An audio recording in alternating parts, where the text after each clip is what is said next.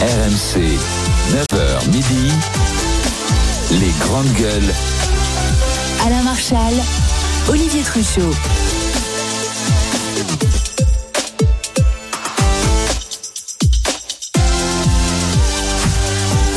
Les grandes gueules sur RMC, RMC Story, bienvenue à tous, bonjour, j'espère que vous êtes en forme. Nous, on l'est complètement pour cette dernière de la semaine, trois heures de débat, d'actualité sur RMC, la radio, RMC Story, la télé, avec autour de la table aujourd'hui Barbara Lefebvre. Bonjour Barbara. Bonjour à tous, j'en profite pour dire un petit bonjour, je fais rarement. J'ai visité le château de Chantilly qui est magnifique et j'y ai croisé Alexandre qui euh, y travaille comme agent d'entretien et qui est un grand fan des GG. Donc bonjour Alexandre et euh, voilà. On salue Alexandre. C'est vrai que le domaine de Chantilly, c'est très beau. C'est magnifique, c'est très beau. Le- Joli chevaux. La collection du duc d'Aumale, euh, absolument magnifique. Eh bien, on salue Alexandre, fidèle des GG du côté de, de Chantilly. Étienne. Liebig, l'éducateur, est dans les GG. Salut Étienne. Salut à tous. Et puis on souhaite un très bon anniversaire avec un peu de retard à Midi Guézard. Salut Midi. Salut à tous, merci. Oui, c'était hier. Hier, ouais. Happy Merci beaucoup. À votre avis, il a quel âge Midi Oh, il a- ans. Et oui, il a. Non, j'aurais donné 20, 21, 22. Merci, c'est gentil. C'est gentil. Voilà, C'est pour ça que t'as mis une cravate Voilà, c'est. T'es rentré dans l'âge de raison, maintenant t'es cravaté. Je suis quelqu'un de. Alors, vous avez- âge qui respecte sa tenue. Vous avez vu que l'actualité est quand même toujours un peu dure, donc on, on va, on va se faire un peu plaisir. On a décidé d'inviter Didier Barbelivien pour chanter, pour parler d'amour. C'est d'ailleurs. Ah bah voilà, avant c'est pour toi Barbara. Eh, qui sont devenus femmes en ce moment, Maintenant. Didier Barbelivien, qui bien sûr est, est l'homme qui a fait plus de 2000 chansons, euh, des tonnes de tubes, on, on en rappellera quelques-uns tout à l'heure, mais il revient avec un, un roman, euh, La seule façon d'aimer chez Fayard, euh, un roman euh, euh, qui est pas dans l'air du temps parce qu'il met en scène une histoire d'amour entre un prof, ça va t'intéresser Barbara, et une lycéenne. Ah bah. Euh, c'est un peu euh, l'affaire Gabriel Russier à, l'envers. Euh, c'est vrai qu'en ce moment, euh, c'est pas dans l'air du temps les, les- différences d'âge dans les histoires d'amour. La seule façon d'aimer, Didier Barbelivien sera avec nous à 10h45. On parlera chanson, bien sûr. Il va monter sur scène au Folie Bergère prochainement pour chanter ses plus grands tubes. Voilà, mais attendez, l'actualité quand même ce matin, c'est cet énorme couac de l'Élysée. Euh, à propos de ce fameux grand débat qui, à mon avis, est en train de partir, comme on dit. En cacahuète. C'est ça. Allez, on en parle. RMC, les grandes gueules. Bon, jeu de mots.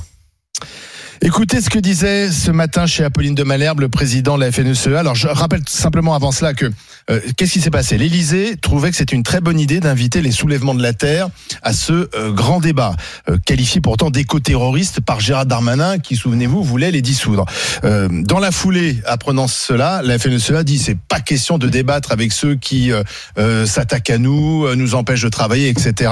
Les soulèvements de la terre eux-mêmes disent pas de raison d'aller euh, participer à cette supercherie. Donc finalement, ce matin, alors finalement dans, dans la foulée, l'Élysée rétropédale en disant non non, on va pas les inviter, on va apaiser, mais, évidemment c'est pas apaisé parce que écoutez ce que disait Monsieur Rousseau ce matin. Non, Apolline de Halère, je, je, je n'irai pas à ce grand débat. Je, je l'ai indiqué hier soir. On ne peut pas tout tolérer. Vous voyez, l'esprit de responsabilité ne se départit pas de convictions profondes. Et euh, la manière, encore une fois, où, où le cynisme qui ont prévalu à cette espèce d'organisation, nous ne la comprenons pas. Vous savez, la politique, c'est autre chose que, que de la com ou du show. Euh, et dans le moment dans lequel on est, euh, ça renvoie l'image euh, aux agriculteurs que finalement rien n'a été compris de leurs problématiques. Et nous en sommes d'autant plus euh, furieux que, encore une fois, nous avons contribué à ce travail. Nous avons été au rendez-vous du travail, des propositions. Tout est sur la table aujourd'hui. Et donc, euh, ce qui se passe est absolument incompréhensible. Le grand débat, le grand bid ou le grand couac. Alors on ne sait pas si ce grand débat aura lieu. On va rappeler que pour Emmanuel Macron, il s'agissait de désamorcer la crise, de lui permettre ensuite d'inaugurer le salon sans prendre des, des, des œufs, hein, c'est ça. hein. Donc on organise un grand débat. C'est un exercice que Emmanuel Macron maîtrise très bien. Il sait tout sur tout. Il aime bien parler des heures. Si lui avait plutôt réussi au moment de, de la sortie de crise des Gilets jaunes, ben là le problème c'est que l'idée d'inviter le soulèvement de la terre, ça, ça tout fait voilà flancher. T'en penses quoi, Barbara? Est-ce que c'était un, un vrai un vrai gros couac? Oui, c'est un gros quoi. Juste un petit, un petit clin d'œil à Monsieur Rousseau. C'est toujours amusant d'entendre Arnaud Rousseau nous parler de cynisme et de nous faire des leçons de morale à FNSEA. C'est quand même assez comique. Bon, bref. Euh, voilà, la FNSEA voulait être au centre de ce grand débat. Euh, euh, de la même façon qu'ils essayent depuis le début de récupérer le mouvement des agriculteurs. Moi, je rappelle qu'une grande partie des agriculteurs qui euh, sont en colère et qui subissent les effets délétères de la mondialisation et du productivisme agricole, c'est certainement pas des gens de la FNSEA. Ils sont quand même majoritaires Euh, dans la profession. Hein. Oui, non, bah, majoritaire Ah, quand il y en a. oui. Non, ils sont majoritaires dans une minorité. Donc euh, voilà. Enfin, surtout Monsieur Rousseau est majoritaire dans la, la multinationale Avril, qui. Est-ce que est- c'est le problème de la FNSEA, cette histoire, ou c'est plutôt les problèmes de l'Élysée qui, Ah non, mais l'Élysée a fait n'importe quoi. Mais qui a fait une drôle tellement- lancé des drôles d'invitations, en fait Si vous n'avez pas l'impression que ce deuxième quinquennat, il pédale dans la smoule, mais alors là, franchement, c'est une derrière l'autre, derrière l'autre. C'est-à-dire que vraiment, Emmanuel Macron, je pense que lui-même doit commencer à se dire certains jours, quand il a un petit, les deux, trois minutes euh, par jour d'introspection et de lucidité qu'il doit avoir, parce que le reste du temps, il est tellement le roi du monde. Mais je pense quand même, il doit se dire, c'est quand même mal embranché cette affaire. Franchement, mon deuxième quinquennat, il y a rien qui marche. C'est-à-dire que tout ce qu'il entreprend, c'est c'est des ratages successifs. Euh, il fait passer tout au 49-3. La loi immigration, c'est un ratage. Euh, il se fait dépasser par euh, tout- toutes les oppositions. Euh, il arrive même pas à faire des gouvernements. Ça dure des heures. Et là, mais qu'est-ce que c'est que cette organisation d'un grand débat? Déjà, en soi, pourquoi refaire un grand débat? C'est comme tout, tu l'as fait une fois, euh, soi-disant ça a marché. Il y a des gens qui trouvent que ça a marché. Franchement, quand vous faites des enquêtes d'opinion, les gens considèrent que le grand débat des Gilets jaunes, ça a surtout été une grande enfumade.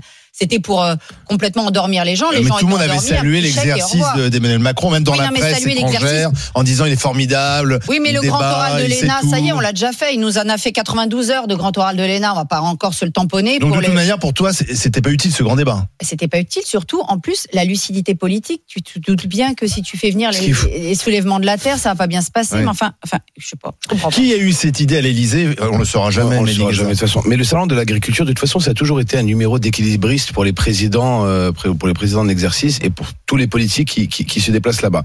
Cette année, encore plus que je pense les autres années, euh, il y a un souci. C'est un souci de communication qui est flagrant dans le gouvernement. C'est pas la première fois où il y a un quoi gouvernemental au, au sujet de la communication.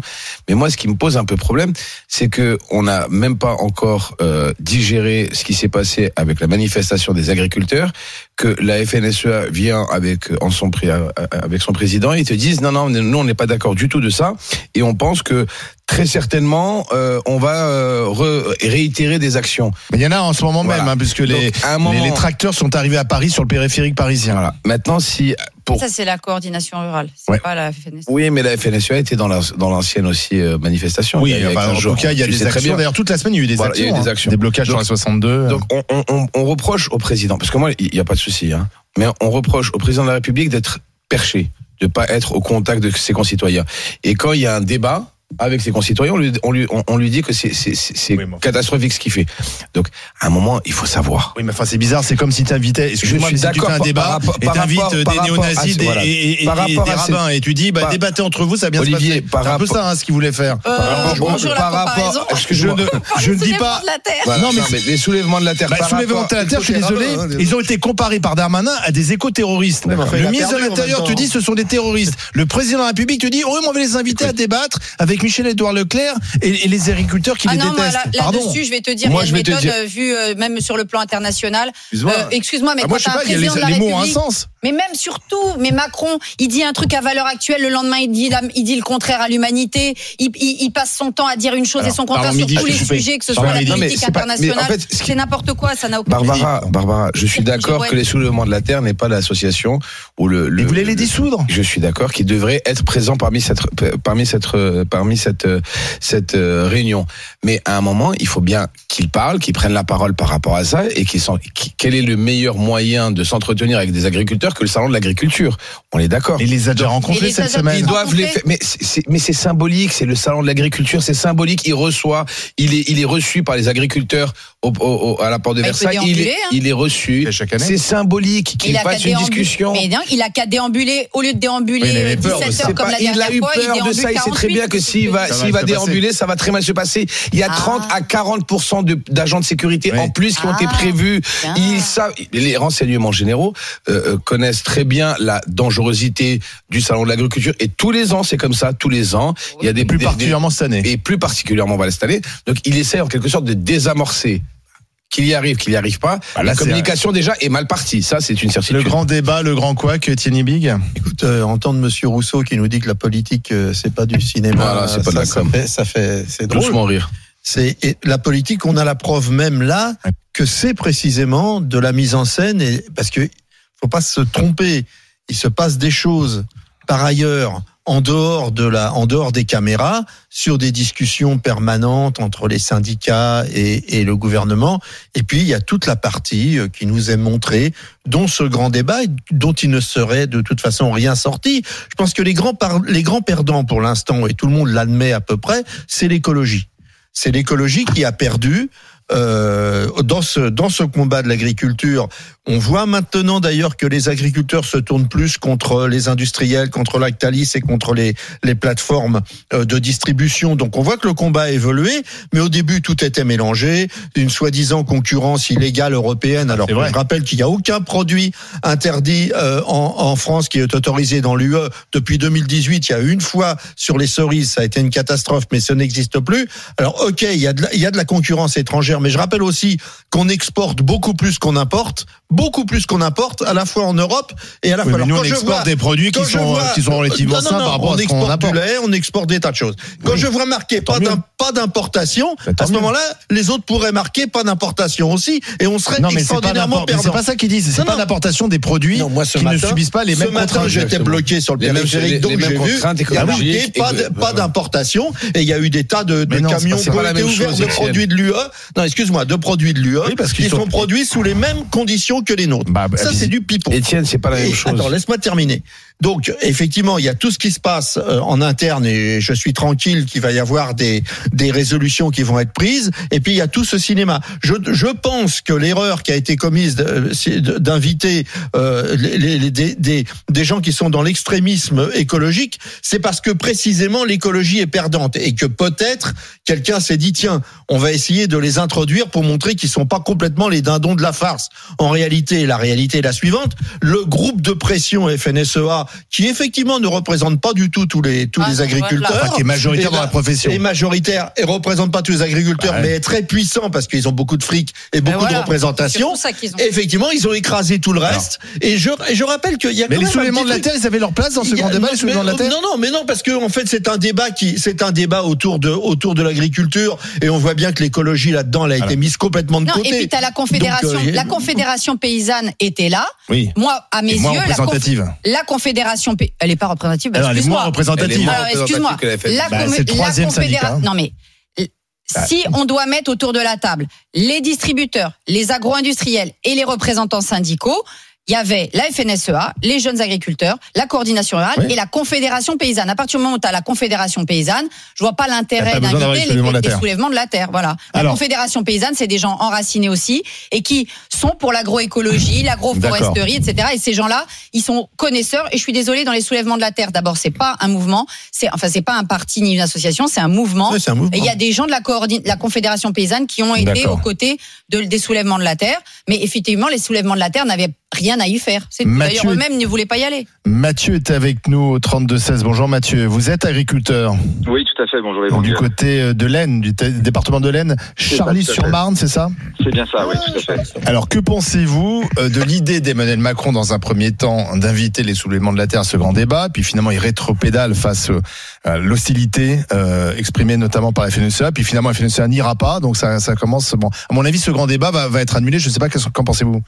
Alors, une petite aparté simplement. La FNSEA, dont je suis simple adhérent, est juste le syndicat majoritaire aujourd'hui. Donc ça Oui, veut dire que quelque chose. rappelé, ouais. Je- J'entends sur le plateau euh, une charge qui est euh, et qui est récurrente chez des personnes comme Barbara Lefebvre. Oui, tout à qui fait fait. partie de tout ce tissu euh, wokiste, euh, Mais, oh, vegan moi ou autre. Moi, wokiste Laissez-moi parler, vous Non, non, euh, non, parler, non. Alors moi, wokiste, certainement pas. Donc déjà, Non, vous retirez madame, ça, vous êtes, certainement euh, pas. on, Alors là, on vous entend. Je pense que vous avez un quoi. problème. Vous avez des frustrations à, à- à faire sortir, mais Mais Pardon pas- chan- changez de changer de sujet, s'il vous plaît. Non mais euh, pardon, Le- d'abord, d'abord vous ne me parlez pas sur ce ton, d'accord monsieur Moi j'ai un, un discours qui est un discours politique qui me regarde. Mais t'es J'ai très des- J'ai anti-FNSEA. des arguments sur la FNSEA, sur la façon dont monsieur Rousseau est aussi partie prenante de l'agro-industrie. Donc excusez-moi, par madame, contre vos madame, histoires de frustration et de wokisme, vos madame. jugements personnels, vous les gardez. Moi je ne vous connais on- on pas, vous ne me connaissez Alors, pas on non dialogue, plus. on dialogue dans le calme, Bah, me- dans un me- esprit républicain. Ah non, non, il n'y a pas d'esprit républicain. Il me traite de wokiste Oui, non. et après il me parle de frustration. Non, donc excuse-moi, moi je suis sur un débat Mais- politique, je suis pas sur des attaques Mathieu, personnelles. Mathieu, vraiment, euh, Barbara est très an- anti-FNSEA, mais elle n'est pas wokiste, ça, je peux vous l'assurer. Euh, juste une aparté, juste pour vous expliquer, quand même, le groupe Avril, c'est juste un moyen. Souvent, on dit que les agriculteurs ne montent pas en aval et ne construisent pas en fait euh, de de- d'outils de, production, d'outils pour transformer nos grains. La- le groupe Avril, le seul intérêt, justement, c'est de créer de la valeur ajoutée sur nos territoires pour pouvoir travailler nos grains, nos colzas, nos blés sur le territoire pour créer de la valeur. Donc c'est euh, et c'est un groupe qui appartient à tout le à tout le monde agricole. C'est une Ah oui, sorte de 9 grosse 000. coopérative. Donc je comprends pas Une euh, coopérative, le groupe Avril. Mais le groupe Avril, madame, c'est c'est À groupe 9 milliards d'euros de chiffre d'affaires, ça fait une mais- belle mais coopérative. vous savez, madame, on est un des plus gros pays, euh, on est, on est certainement le plus gros pays agricole européen. Celui qui exporte le plus. Alors comment ça se fait celui que la qui Cour des bénéficie comptes le plus Attendez, des pas en même temps, pas en même des temps. Comment se fait-il que la Cour des comptes a accusé et a, et a accusé la, la- Avril d'avoir une position dominante et une rente de situation alors? À une grande de situation. Je, je ne connais pas ce sujet-là. Je, je pense que vous allez chercher euh, ce qui vous intéresse dans la presse. Bon, alors le débat n'est pas sur la on FNSEA. On revient, oui, parce que là, pardon Barbara, mais le débat n'est pas sur la FNSEA. Le, le débat est sur Emmanuel Macron qui veut organiser un grand débat et ça semble mal mal mal, mal embarquer son histoire puisque euh, il y a des acteurs qui décident de ne pas y participer et notamment Ah, la FNSEA. Ce qui se passe, si vous voulez, c'est que ça fait quand même plusieurs jours qu'il y a- il y, a vraiment une colère froide dans le monde agricole. Je pense qu'on s'est contenu jusque-là. Globalement, euh, il y a eu euh, quelques, effectivement, dans le sud, quelques quelques dérapages euh, qui ne sont pas, qui sont vraiment pas recommandables et qui sont quelque part assez inadmissibles. Je le reconnais, mais il y a quand même une tenue aujourd'hui dans le monde agricole. hein. Il suffit de parler des soulèvements de la terre pour voir ce qu'ils ont fait à Sainte-Soline, de s'attaquer à 47 blesser 47 policiers, 47 gendarmes. Mais c'est quoi l'état de droit? Et aujourd'hui, on les invite à une table ronde, mais on marche sur la tête. On marche sur la tête. On a un, ministre qui veut dissoudre ce groupe et on- derrière, on les fait rentrer euh, en, en débat avec. Oui, les alors maintenant, quand même, Mathieu, vous avez entendu que l'Élysée euh, s'était rendu compte de son erreur hier soir, donc euh, ils ont rétropédalé. Est-ce qu'il faut continuer à boycotter ce grand débat? Non, mais le cynisme, c'est pas possible. Ça fait plusieurs semaines qu'- qu'on qu'on exprime une colère. On est allé voir les préfets, on a remonté, on travaille, on remonte des informations, on, on discute. Et, et là, aujourd'hui, ça fait trois quatre jours que ce débat est sur les est lancé. Ça fait trois quatre jours qu'on nous dit on va écouter le monde agricole, on va discuter. Et là, finalement, on change les règles en cours de route et on nous met devant le fait accompli. Franchement, c'est un cynisme. Il y a une colère froide dans le monde agricole qui vraiment, euh, qui, enfin. Moi, je, je souhaite que ça se passe bien. On va garder le dialogue, mais franchement, on n'est vraiment pas pris au sérieux et il y a vraiment un gros problème euh, avec. euh, Enfin, il n'y a pas de chef, quoi. C'est Hmm. qu'est-ce qui se passe? C'est- quoi? C'est que du buzz? C'est que euh, de la com de la com? C'est mais ça, il n'y a pas de fond en fait. tout le monde Ça- est dans la com, hein, Mathieu, merci, merci d'avoir appelé au 32 16. On continue d'en débattre avec vous. Euh, Le grand débat est-ce finalement utile? On pose la question hein, est-ce que c'est encore utile d'organiser ce grand débat après ce qui s'est passé? À tout de suite sur RMC, RMC Story. RMC, 9h midi, les grandes gueules. Alain Marchal, Olivier Truchot. La suite des grandes gueules sur RMC, RMC Story avec Mehdi Guézard, Barbara Lefebvre et Étienne Liebig. Et ce gros couac, on peut difficilement l'appeler autrement, le gros couac de l'Elysée à propos de ce grand débat. Alors donc on l'avait bien compris, Emmanuel Macron voulait organiser un grand débat demain matin au salon pour désamorcer euh, définitivement la crise. Il avait Il décidé d'inviter des gens euh, très différents, les soulèvements de la Terre, la FNSEA, Michel-Édouard Leclerc. Et puis finalement, quand la FNSEA a appris que les soulèvements de la Terre étaient invités, ils ont dit pas question d'y aller. Euh, les soulèvements de la terre ont dit non, nous non plus, c'est la supercherie. Donc bref, plus personne veut y aller. Est-ce que ce grand débat va finalement se tenir? Je pense qu'on le saura dans la journée. En tout cas, est-ce que c'est un gros ratage? On va poser la question à Jean-François qui est avec nous, 32-16. Bonjour.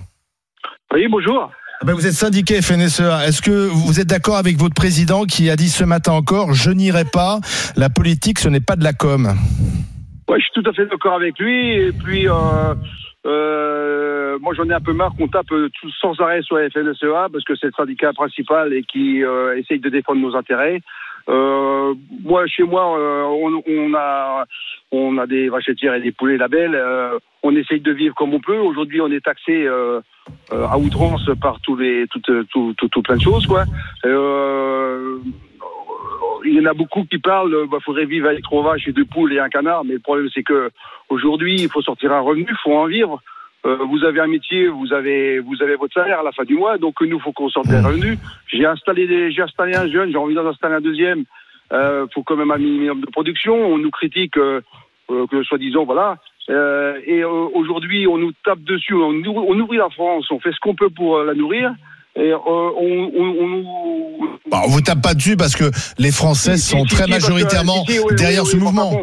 euh, on est taxé, on est taxé. euh, Hmm. Vous pouvez pas savoir comment. Oui. Les comptabilités sont faites de façon qu'on paye des impôts sur des stocks. Est-ce qu'on Euh, avait Vous besoin de savez, le- la France, la, la France, par- parce qu'on critique sans arrêt l'UE, mais la France est le principal bénéficiaire de la PAC au sein de l'UE. Attendez, attendez, Attendez, attendez, monsieur, attendez, monsieur. On va parler de la PAC, on va parler de la PAC, monsieur. La PAC, on est taxé dessus. Euh, moi, je disais franchement, sur la PAC, tout le monde dit, oui, les gros agriculteurs, oui, j'ai 170 hectares, oui, j'ai 150 vaches laitières. D'accord euh, Je touche 50 000 euros de PAC. J'ai arrêté, arrêté il y a 10 ans. Avec le même système que j'ai aujourd'hui, je toucherai 80 000 euros. J'ai perdu 30 000 euros en 10 ans. Oui, Je- mais est-ce que je vous... fais, quand je fais ma, ma, ma, comptabilité, quand je paye, quand je fais mes, ma, ma liasse fiscale avec mon comptable, je, je paye des impôts sur la PAC. Hein Alors qu'on me dit qu'on me donne de l'argent, je veux bien, j'en reverse combien à l'État Oui, mais, euh, à non, mais attendez, laissez-moi terminer. Est-ce que vous pensez Alors, pas... arrêter, non, mais puisque vous êtes dans, puisque vous êtes euh, dans la vache laitière, est-ce que vous pensez pas quand même que le, le réel problème, c'est que le, le, le français ne paye pas le prix qu'il devrait payer le litre de lait Et est-ce que vous pensez pas quand même que le problème, c'est les plateformes de grande distribution? Et d'ailleurs, j'ai Ah vu ben, que la lutte. Alors, laissez-le répondre, laissez-le Je suis répondre. d'accord avec ça, mais on n'est pas suivi. Eh, monsieur, il doit. Ah si, on est suivi. Si vous êtes suivi. Eh, non, mais crie pas. monsieur Edouard Leclerc, il fait ce qu'il veut. Il gagne de l'argent sur ces plateformes et il gagne sur ces plateformes au cul, sur, sur les, Absolument. les surfaces qu'il a. Hein, il gagne de l'argent sur tout. Nous, euh, il, il nous, enfin, il nous, il nous saigne à ce niveau-là. Ça, si je suis d'accord avec ça. Mais le problème, c'est que, euh, que ce soit, euh, comment dire, il donne tellement aussi, le, enfin, voilà, c'est ça que je voulais dire. Euh, au niveau, au niveau de, euh, excusez-moi, mais euh, il est difficile, difficilement attaquable. Il donne tellement d'argent pour la publicité, hein. Il donne de l'argent pour l'État. C'est On quand même compliqué pour lui. De, de- Mais Jean-François, pour revenir au grand débat, est-ce que c'était utile ce grand débat? C'est Bah, pas, c'est pas ça qui ça. va, c'est pas ça qui va améliorer Eh, votre pu- revenu. Ça aurait pu être utile si ça aurait été fait intelligemment. D'accord. Tout a, tout, tout a été fait pour démolir le truc, justement. C'est c'est- c'est c'est- c'est comme M. Macron, de toute façon, c'est un. Enfin, bref. je Bon, d'accord, on a parce que- compris, Jean-François. Non, non, mais à un moment donné, c'est- c'est n'importe quoi. C'est du grand n'importe quoi. Bon, Jean-François, ça n'a pas calmé votre colère. En tout cas, on, l'entend depuis la Mayenne. Merci Jean-François. Je voudrais qu'on donne la parole également à Rodolphe, qui nous appelle du Morbihan, du côté de Auray. Bonjour Rodolphe. Ah. Ouais, bonjour les grandes gueules, bonjour. Euh. Alors vous, vous n'êtes pas agriculteur, vous êtes artisan carreleur, c'est ça? Ouais. Et alors que pensez-vous de, de ce que voulait faire Emmanuel Macron euh, et qui semble aujourd'hui plus compliqué puisque euh, certains acteurs essentiels de ce grand débat ont dit niet. Mais il s'est mis dans cette situation tout seul. En fait, si vous voulez, ce que, ce que j'apprécie pas avec ce président, parce que franchement, c'est insupportable ce manque de respect en permanence qu'il a. Il avait dit qu'il allait changer. Il avait dit qu'il ferait, qu'il ferait du changement, qu'il arrêtait de prendre des Français pour des imbéciles et qu'il serait plus respectueux. Mais le, le fait de faire ça, il manque de respect aux Français. Il prend les agriculteurs pour des imbéciles, pour des paysans, des En invitant les soulèvements de la terre? Mais bien évidemment, ce ne sont pas des écologistes, ce sont des terroristes. À partir du moment où quand vous revendiquez une cause et vous cassez, vous brûlez, vous blessez des policiers, vous, enfin, mais, mais à quel moment Emmanuel Macron, il a une lumière dans sa tête pour penser à inviter ces gens-là? Surtout que son ministre de l'Intérieur vous laisse en débarrasser. C'est là, c'est c'est incompréhensible, c'est vrai. Mais c'est ça qui est incroyable. C'est ça qui est insupportable en fait avec ce président, avec ce gouvernement. C'est qu'il y en a un qui dit blanc, l'autre qui dit noir, après ça revient, après ça change. C'est du en même temps, c'est du foutage de gueule en permanence avec celui-là. Mais qu'on arrête. Il n'y a pas quelqu'un qui peut lui dire, mais qu'il arrête en fait, qu'il nous laisse tranquille. Nous les Ah ben, artisans. excusez-moi Rodolphe, mais je crois que compte tenu de ce qu'on a subi euh, pendant la campagne électorale, je crois que tout le monde en voulait de Macron au deuxième tour, Ah non, non mais attendez, attendez. je suis Bah, non, mais vous. on a ce qu'on Attendez, veut. Barbara. À un moment donné, il faut assumer aussi. Hein. Barbara, Quand moi, tout le monde est, attendez. soit resté à la maison, soit a dit oui, oui, pas euh, il faut faire bloc, bah voilà. hein. Je suis d'accord avec vous, mais ça c'est un autre débat, c'est pas le débat actuel, mais je suis 100% Ah bah d'accord non, avec dans vous. la que- démocratie, c'est pas un autre débat. Parce que, excusez-moi, si à le- chaque fois Non, on élit le quelqu'un problème, et après c'est- on pleurniche, Attendez. Les Français lui ont pas donné de majorité à Mais attendez, l'Assemblée. Le problème On ne paysan, débat c'est pas, pas le on ne débat pas avec des gens qui commettent des faits aussi graves. Il faut arrêter avec ça. Il faut remettre les choses dans l'ordre dans ce pays. Il faut de l'apaisement. Il faut écouter les agriculteurs. Aujourd'hui, le problème, c'est pas les syndicats de la FNEA, la FNSEA, la, co la coordination rurale. C'est pas ça le sujet. Le sujet, c'est qu'on invite des gens à un débat qui n'ont rien à y faire. D'accord. On a un président. Oui, mais excusez-moi, vous êtes breton. Vous êtes breton. Vous êtes doré. Donc vous êtes euh, vous êtes extrêmement concerné par euh, justement euh, l'élevage productiviste puisque la, la, puisque la Bretagne est précisément l'endroit de France où il y a le plus d'élevage productiviste de cochons et, de, poulets et de et de canards. Et toute la pollution qui va avec. Est-ce que vous pensez pas que sur ce domaine-là précisément, on se fait un peu rouler nous les Français, c'est-à-dire mais... que on nous dit le produit français est le meilleur du monde puisque vous êtes breton, vous êtes déjà rentré dans un élevage de porc. Vous avez vu si on a les meilleurs ports du monde Vous l'avez vu de vos yeux Et, eh ben, quand on nous raconte que non mais non mais dites-le quand même. Non mais attendez, mais je vais vous répondre. En effet, vous allez dans les Côtes d'Armor, qui est un département qui produit beaucoup de porc et c'est très pollué par les nitrates, etc. On est, parfaitement d'accord qu'il faut. Moi, je suis pas, je suis pas agriculteur, mais je vais vous dire que sur l'écologie, il faut faire des efforts. Mais pas avec les souverains de la terre, c'est ce que vous dites. Avec pas avec des gens qui cassent. Qu'est-ce qu'on fait Qu'est-ce qu'on fait si on gueule pas Mais qu'est-ce qu'on fait a fait plus qu'ailleurs Non, c'est faux. Mais c'est faux. C'est faux. En Bretagne, la Bretagne est toujours dans une situation catastrophique sur le plan écologique. Mais tu sais, l'eau. Euh, mais aujourd'hui, vous me donnez la parole pour parler du débat, de la proposition de débat de M. Macron. Vous ne me parlez pas de ce que. De ce mais si, mais moi je vous réponds à la question de la violence écologique. Monsieur, mais Monsieur Lévy, vous me répondez à côté. Moi je vous réponds. Non, non, parce que si, si, l'écologie c'est devenir, si l'écologie c'est pas les de la terre. Si l'écologie c'est devenir faire des discussions gentilles en disant on aimerait bien la situation. Il faut brûler, des camions de force de police et il faut casser. Étienne, tu peux ah. pas nier, tu peux pas nier qu'à simplement à Sainte-Soline, Sainte tu peux pas nier qu'il y a eu des black blocs bah de toute l'Europe qui sont venus se mêler. Non, non, mais voilà. Moi, je sais qu'il y a des, forces de l'ordre. Je sais qu'au sein des soulèvements de la terre, il y a des gens qui font de l'agroécologie, qui sont des gens de terrain, qui sont des gens pacifiques. Parle d'eux, moi. Qui sont des, gens pacifiques et qui à Sainte-Soline se sont fait déborder par les black blocs, bah, qui sont d'abord des mecs d'ultra gauche et qui n'ont rien à voir avec le combat écologique. On est tous d'accord. Bah, bon bah alors, pas ça. Il n'empêche que l'écologie gentillette, ça marche pas. Mais c'est pour ça que la France est l'un des pays les plus vertueux en Europe tu es toujours en train de nous dire qu'on est vertueux dans tout. On n'est pas. C'est pas vrai. Mais donne-moi des preuves. Mais eh Étienne, il suffit pas d'éructer. Donne-moi factuellement des preuves. On est dans le top 4 ah des utilisateurs de pesticides en Europe. Et on est un des pays les plus vertueux. Voilà. Et oui. Eh, bah parce bah que. parce que nous, la France, on croit toujours qu'on est le pays supérieur à tous les autres et tous les autres sont des cons. C'est simple et ça dure depuis le Moyen Âge. C'est pas vrai. On n'est pas le pays le plus vertueux.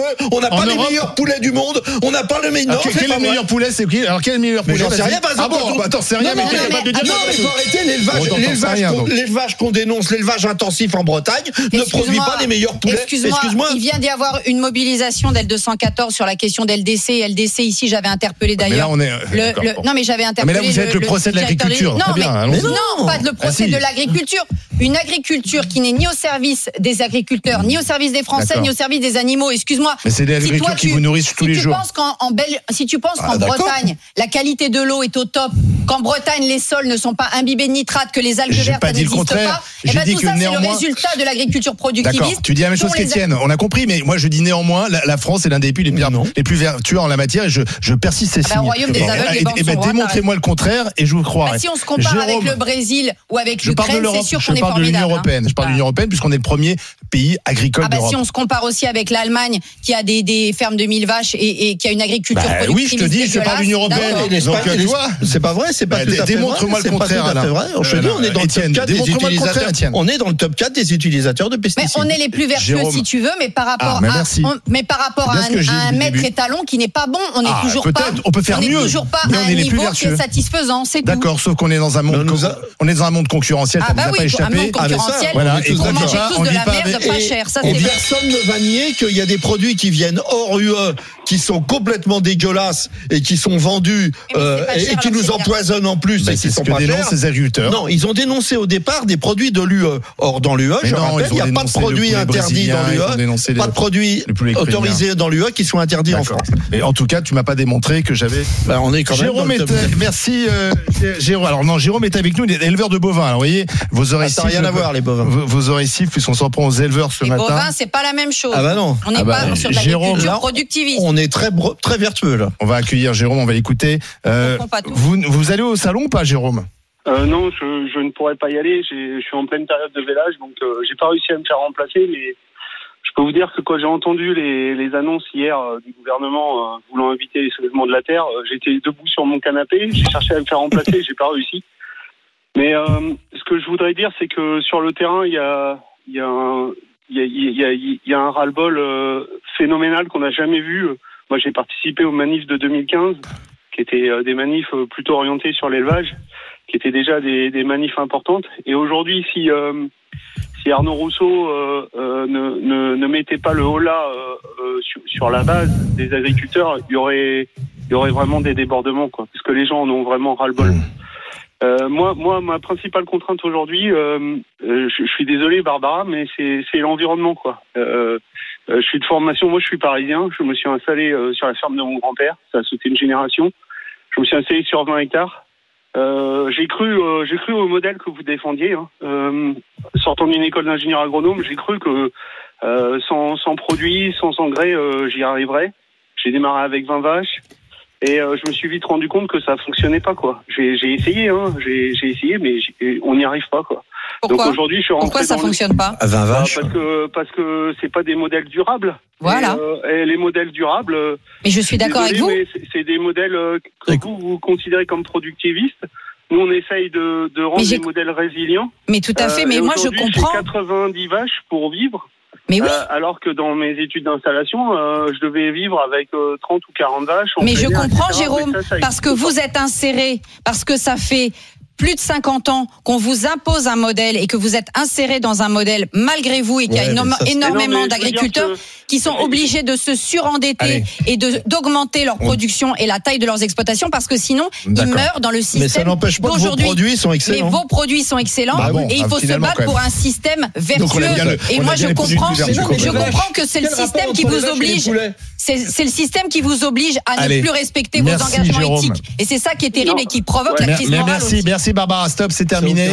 C'est terminé. La consultation, c'était ce grand débat. Est-ce encore utile de l'organiser ou pas? Après ce qui s'est passé, euh, Non. vous aviez à vous prononcer sur le réseau social X et vous dites Oh bah non, c'est inutile à 90,3%. Alors. C'est net, clair et sans embâge. Dans un instant, euh, on s'en fout, on s'en fout pas. Le temps pour moi de vous dire que les grandes gueules seront au stand de la région Hauts-de-France à partir de lundi. Depuis donc le 60e euh, salon de l'agriculture porte de Versailles. Donc on vous y attend. Si vous passez du côté du Hall 7, n'hésitez pas à venir nous voir. On y sera lundi, mardi, jeudi et vendredi. Et lundi, il y aura Charles Consigny, Di Giraud, bien sûr, et Flora Gebali. Dans un instant, on s'en fout, on s'en fout pas. RMC, 9h midi, les grandes gueules. Alain Marchal, Olivier Truchot. Les grandes gueules aujourd'hui sont Étienne Yebig, Mehdi Guézard, Barbara Lefebvre. Et tout à l'heure, dans moins une- dans moins d'une heure, nous accueillons Didier Barbelivien.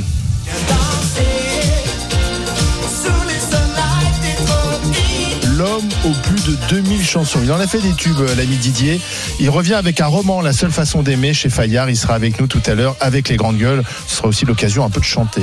Et, et là, c'est lui qui l'a composé, bien oui, sûr. oui. hein. Oui, pas la voix de Barbelivien dans de la non mais Gilbert. attends, Barbelivien, c'est avant tout un texte parolier, c'est un Exactement. compositeur Ah. qui a fait des Auteur, pour tout le monde, notamment pour euh, notre ami euh, Gilbert Montagnier, mais pour Michel Sardou, de pour euh, Philippe Laville, etc. Ah, il a peut-être fait la musique, Gilbert Montagnier, parce que. Mais Gilbert Montagnier a fait la musique de Oui. Viens danser. Et oui, tout Enfin, à fait, ils l'ont composé à deux. Ça arrive assez souvent parolier. dans les chansons. Non, le, ti- les- le Tu sais, par texte- exemple, Lennon et McCartney, ils Oui. étaient deux. euh, le texte est de Barbelivien et la musique de Gilbert Eh Montagnier. bien, on lui posera la question. Ah, bah voilà, C'est une très bonne question. Barbara. Quel teasing On a hâte Restez avec nous, il va se Ah, passer je- des choses dans les grandes Le gueules ce matin. avec Barbara Je peux vous dire. Et là, on me dit qu'il vient de faire demi-tour avec son taxi. Il m'a dit c'est qui c'est Charlot? Je rentre à la maison. Bon, euh, Anaïs Sens est avec nous. On s'en fout, on s'en fout pas. RMC les grandes gueules. On s'en fout Je peux pas te dire à quel point je m'en fous. Pardonnez-moi, mais je m'en fous. ou on s'en fout pas Bonjour Anaïs.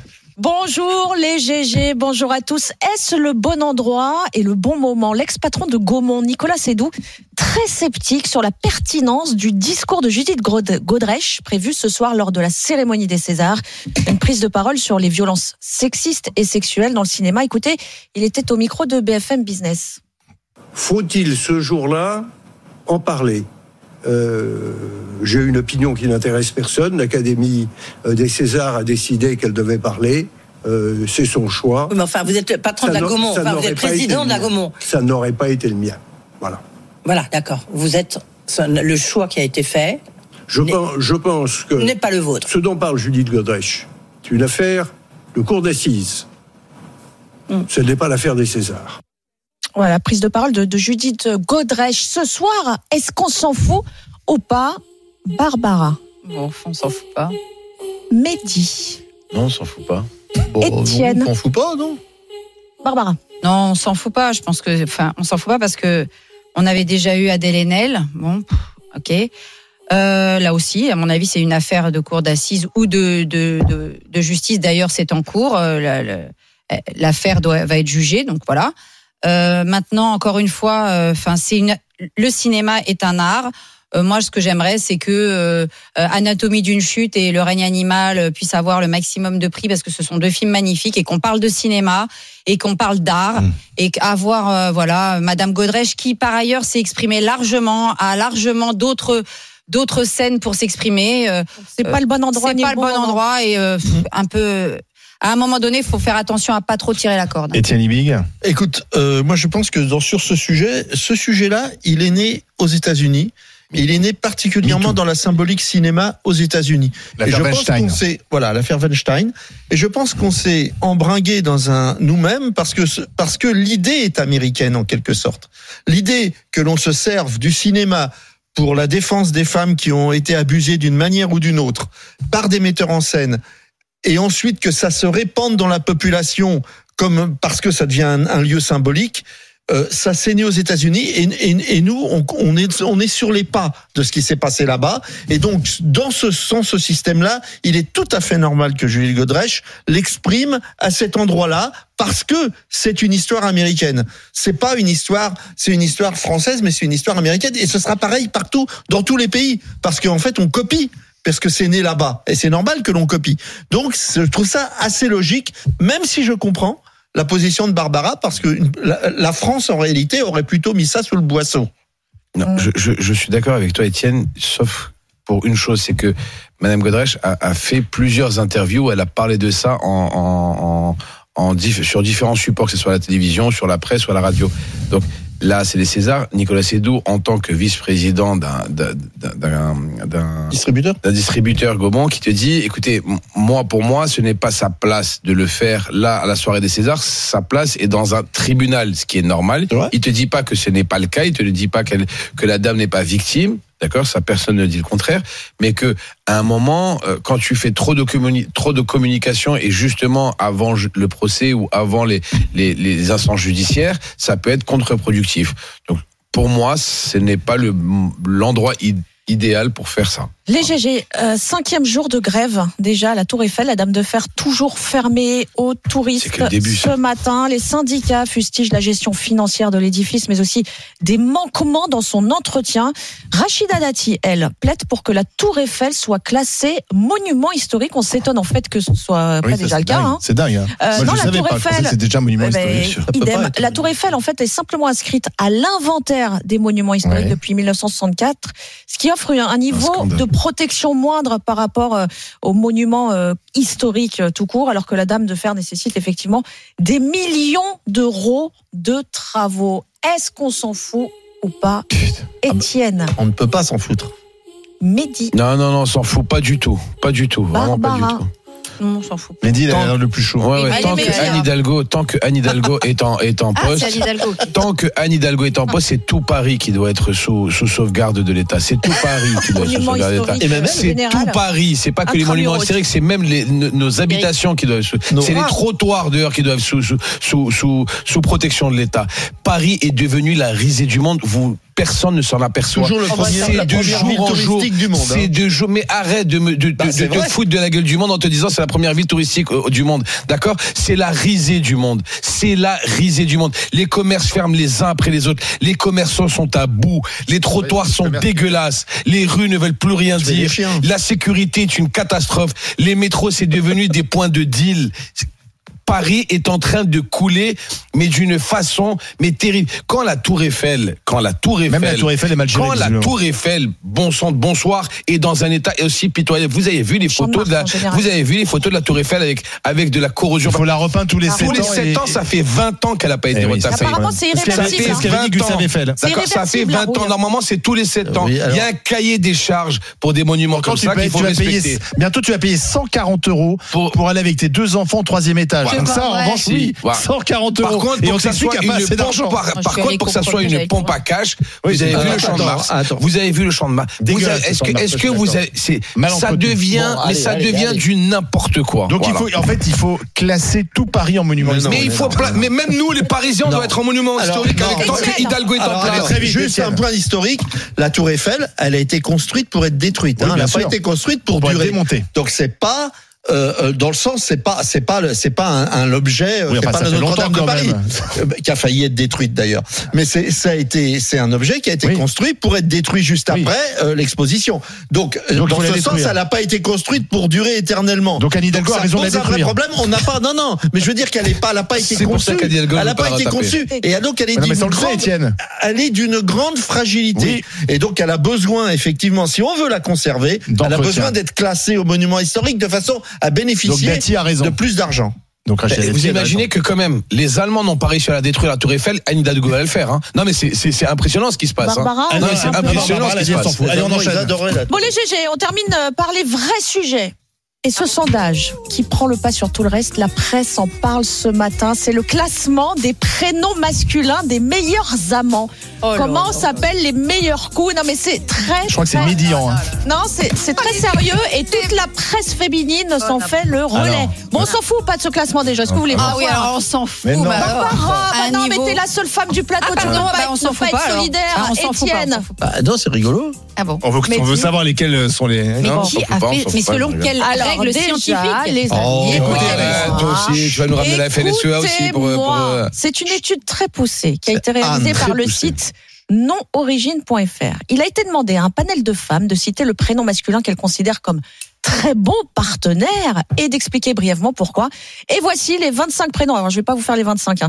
Des meilleurs amants, c'est notamment les Alexandre. Ah oui qui se démarquent par leur passion. Ils sont numéro un dans le classement. Alexandre, Alexandre, moi j'ai connu un acteur porno qui s'appelait Alexandre. Qui ah bah, ah bah, attends, vous vous appelez aussi Benjamin Christophe David. Vous êtes des bons coups. Bah oui, je suis désolée. Benjamin. Mesdames, par exemple. vous passerez aussi un, bon moment avec les dénommés. Julien. Voilà. Ah, Julien. Ouais. Euh, et on retrouve enfin à une très belle 15e place. Pardon, les Oliviers. Euh, ah, ah c'est pas mal. Bah, Olivier, c'est bien. Plébiscité pour leur sensualité. 15e oui, sur un classement oh d'une centaine de prénoms. Ah bah, attends, je suis ah, 15e sur 100. 15e. Ah, c'est pas mal. Non, c'est bien. Et bien. Midi. Qui a ah. été fait Midi, non, les Étienne. Euh, non, Midi, il n'y a pas. Il n'y a pas d'Étienne. Mais non, mais. Il n'y bah, a pas d'Étienne. Mais j'ai cherché toutes les autres GG. Pourtant, la chanson Caroline Love. Bob, Étienne. Euh, non, pas de, non. Gaspacci. Gaspacci. Étienne, Étienne. Mais ah, non, voilà. euh, Qui a été faire les critères Mais c'est très bien, moi je suis 15 ça me va. Et pour les femmes, il n'y a pas Ben non, il n'y a pas pour les femmes encore. Parce que, alors, je suis sûre que Barbara euh, passe dans les 5 premières, parce que alors, oh, hyper connoté. Oh, si, Barbara, c'est.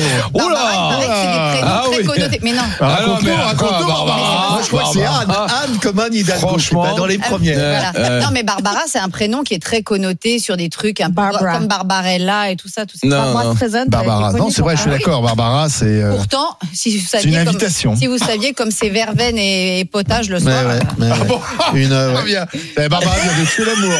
Ah, Avec Barbara Lefebvre, c'est verveine le ah, soir. Ah, question. Et potage. Verveine, c'est potage. Bah ah, c'est sûr, tu ne seras pas dans les 15 premiers. Non, je ne crois pas. Mais mon prénom, peut-être.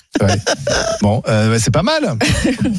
oui, c'est pas mal. Il nous reste beaucoup de temps. Et tu n'as plus rien à nous dire. Alors là, super. Bah, bravo, Anaïs. C'est-à-dire qu'on avait du mal à rebondir sur tes prénoms est-ce que vous connaissez les amis euh, Alain, il est où dans cette bah, liste Il n'y a pas d'Alain, il y a ah, des Guillaume, Guillaume numéro 7, très très bien, Fabien, génial.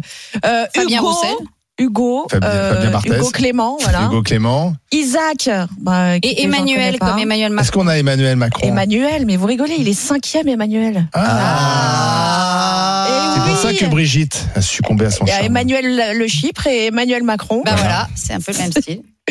Et, et, et euh, le numéro 1, c'est quand même Alexandre. Mais Alexandre, je Alexandre, vois pas du tout alors Alexandre dédicace à Paul Lassène, c'est son deuxième prénom, les amis, quand même. Ah bah voilà, euh, bravo Paul Lassène. Alex. Euh, Pierre et Pierre, Quentin, Raphaël, Sébastien, voilà, j'espère que mesdames que vous en connaissez dans votre entourage.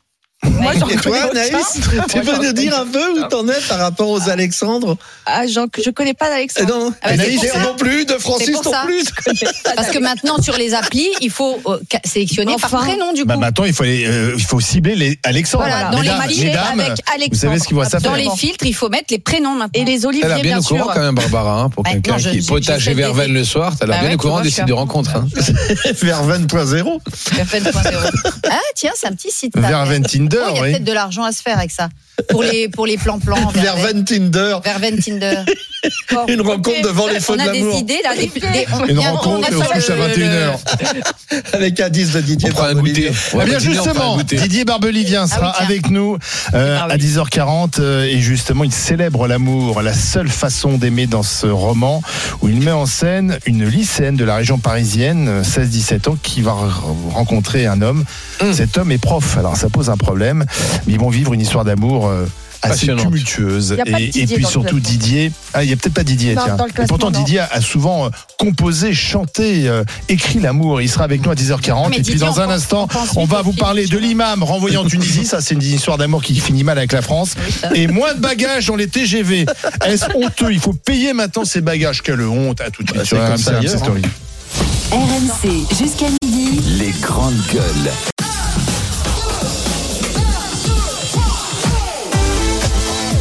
RMC, 9h midi. Les grandes gueules. Alain Marchal, Olivier Truchot.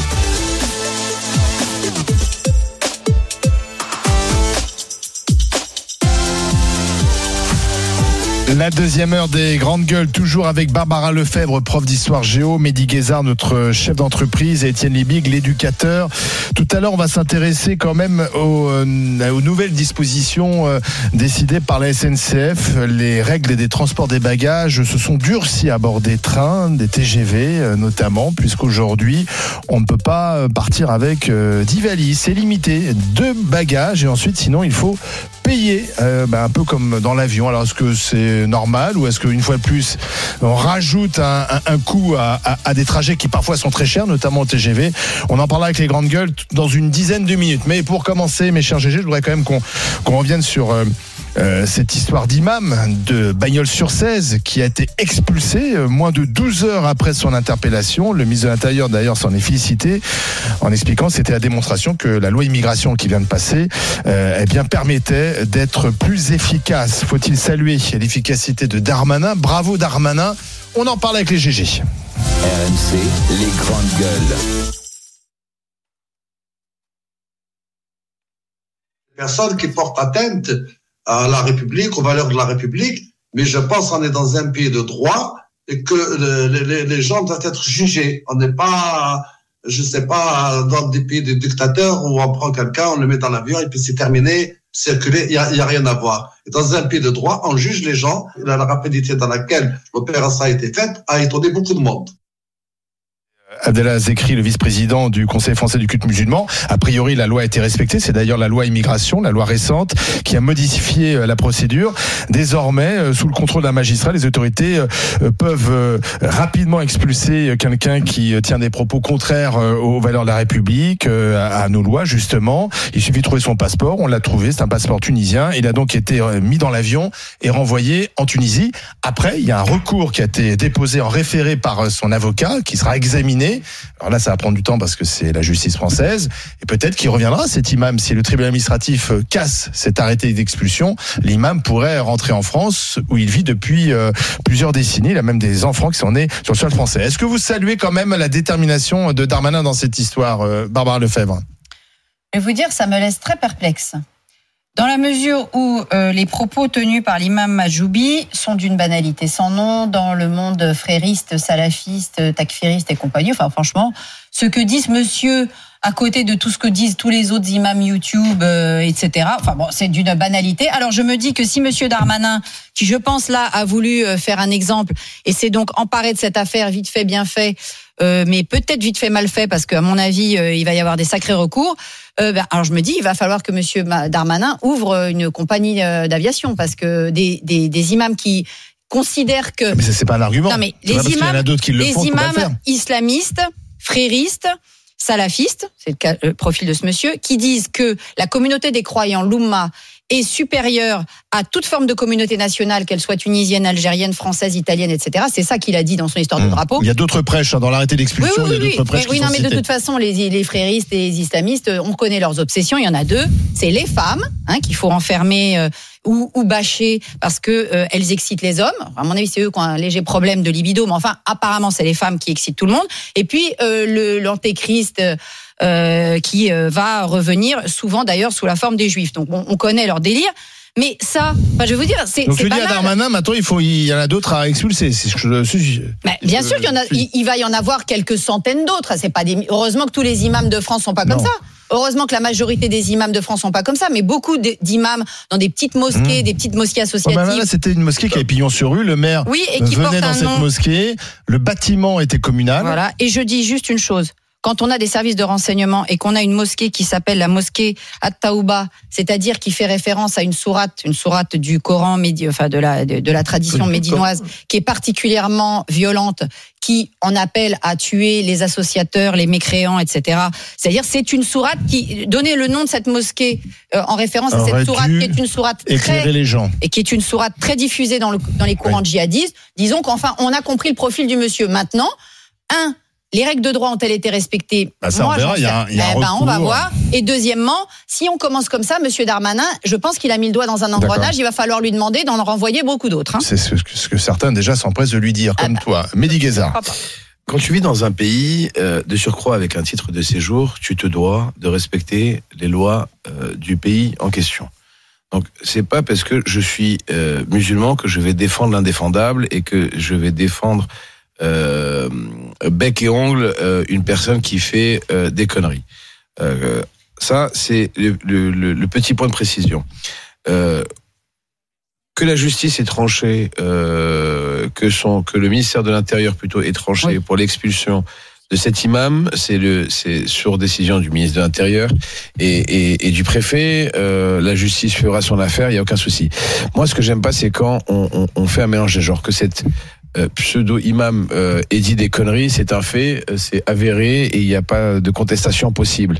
Euh, quand moi j'ai vu la défense de son avocat hier soir, euh, je me suis dit, euh, il n'a pas pris euh, la meilleure défense justement pour pouvoir essayer de le mal, protéger. Euh, donc en fait, c'est, c'est, c'est, il s'enfonce de plus en plus et de jour en jour. L'avocat avait au début plaidé le fait que c'était un Un malentendu, un qu'il lapsus. parlait pas très bien français, Voilà. etc. Voilà, c'est un lapsus. Donc à un moment, voilà, encore une fois, je le dis, euh, je suis pas, j'ai pas des œillères parce que je suis musulman et que tout ce qui, euh, tout ce qui euh, concerne ma religion, je dois dire comme quoi tout est beau, tout est d'accord. Par contre, Barbara, là où je suis pas d'accord avec toi quand tu me dis il y a des centaines d'imams qui font des. Alors, il faut savoir une chose, chère Barbara, c'est que dans les mosquées, 99% des imams sont des imams. Autoproclamés. euh, qui sont des imams.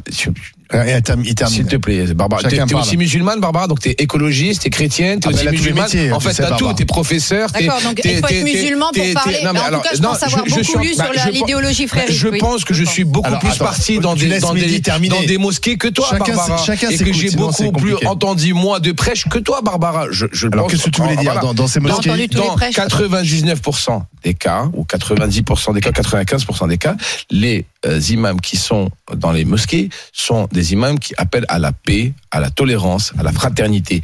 Que cet imam soit un abruti et qu'il ait fait de la merde, c'est un fait, c'est écrit, c'est vu, c'est sur vidéo, c'est filmé. Il peut pas dire le contraire, d'accord?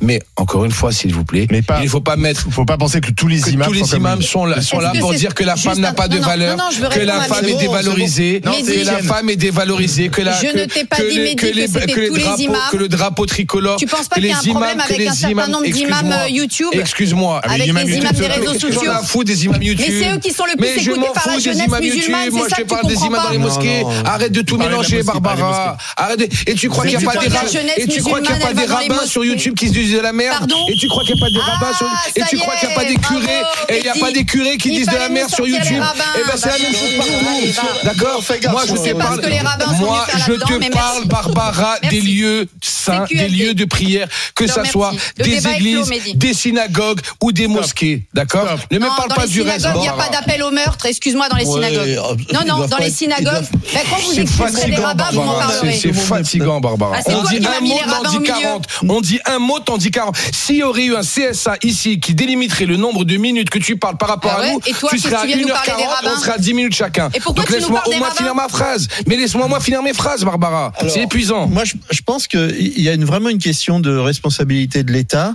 que personnellement, mais avec euh, beaucoup d'autres gens, on dénonce depuis très longtemps, c'est-à-dire que tous les gens qui ont une influence sur la jeunesse, en particulier les imams et, et d'autres, qui ont des influences sur la jeunesse, doivent être extrêmement contrôlés par l'État. Parce qu'il faut savoir que c'est pas n'importe qui un imam, c'est quelqu'un qui, quand il parle, est écouté. Mais il en va de même, effectivement, d'autres porteurs de bonnes paroles. euh, et, et je trouve que on a un problème en France, y compris dans les écoles religieuses d'ailleurs, de toutes les écoles religieuses qui existent, on ne contrôle pas souvent les gens qui ont, qui, qui, à qui on confie nos enfants.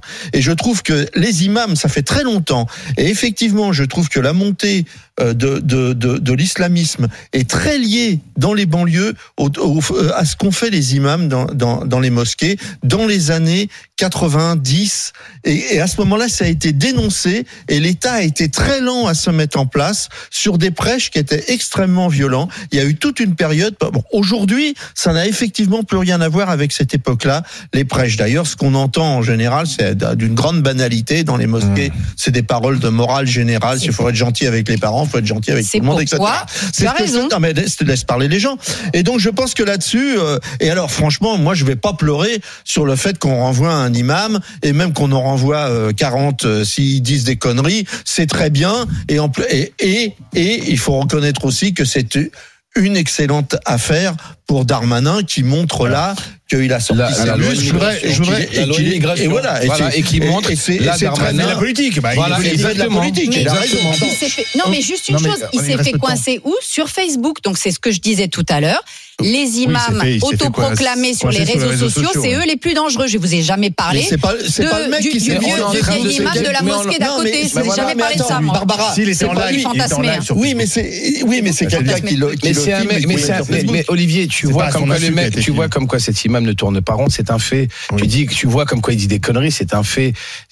On, est, on, on ne, on ne polémique pas sur cet imam-là parce avec que nous. sa décision, qu'on le veuille ou pas, la décision du ministre de l'Intérieur, qu'on le veuille ou pas, est normal. euh, est. Maintenant, Ah, ne attends, faisons pas d'une généralité, ne faisons pas d'une généralité des brebis galeuses. Alors. voilà ce que je suis en train de dire. D'accord, on a tout. compris. Omar est avec nous, 32-16. Bonjour Omar. Oui, bonjour les GG. Merci Bonjour. de, m'accueillir. Vous vous appelez de Lens. Oui, j'appelle de Lens, effectivement, oui. Alors, que Oui, pensez-vous de l'expulsion très rapide, hein, moins de 12 heures après son interpellation de cet imam Je trouve que l'expression, c'est un petit peu sévère. Parce qu'on ne prend pas en considération que le gars, il a une famille, il a des enfants, il a, il a, il a une vie. Bon, il a fait des conneries, il a fait une grosse connerie en, en parlant comme ça. Personne ne dire le on- contraire. Bien sûr, on aurait pu euh, tout simplement le convoquer, euh, le mettre devant les faits, lui donner un avertissement, euh, l'interdire de prêche. Il y a plein de trucs, euh, trucs à faire, mais tout simplement directement le condamner comme ça et l'envoyer en Tunisie et laisser sa femme et ses enfants ici, je trouve, je trouve que c'est un tout petit peu sévère, sincèrement. On aurait dû, en fait, l'interdire de prêcher. L'interdire L'interdire de d'exercer son. Il faut Voilà. l'interdire de Allez prêcher. voir comment il vit, parce que moi j'ai remarqué, moi je suis musulman pratiquant et je suis un petit peu dans le domaine associatif, euh, donc dans, dans les mosquées. Euh, je vais dire un truc qui va pas plaire à beaucoup de gens, c'est que beaucoup de d'imams ils sont au RSA. J'ai remarqué beaucoup d'imams Mmh. ils sont au RSA.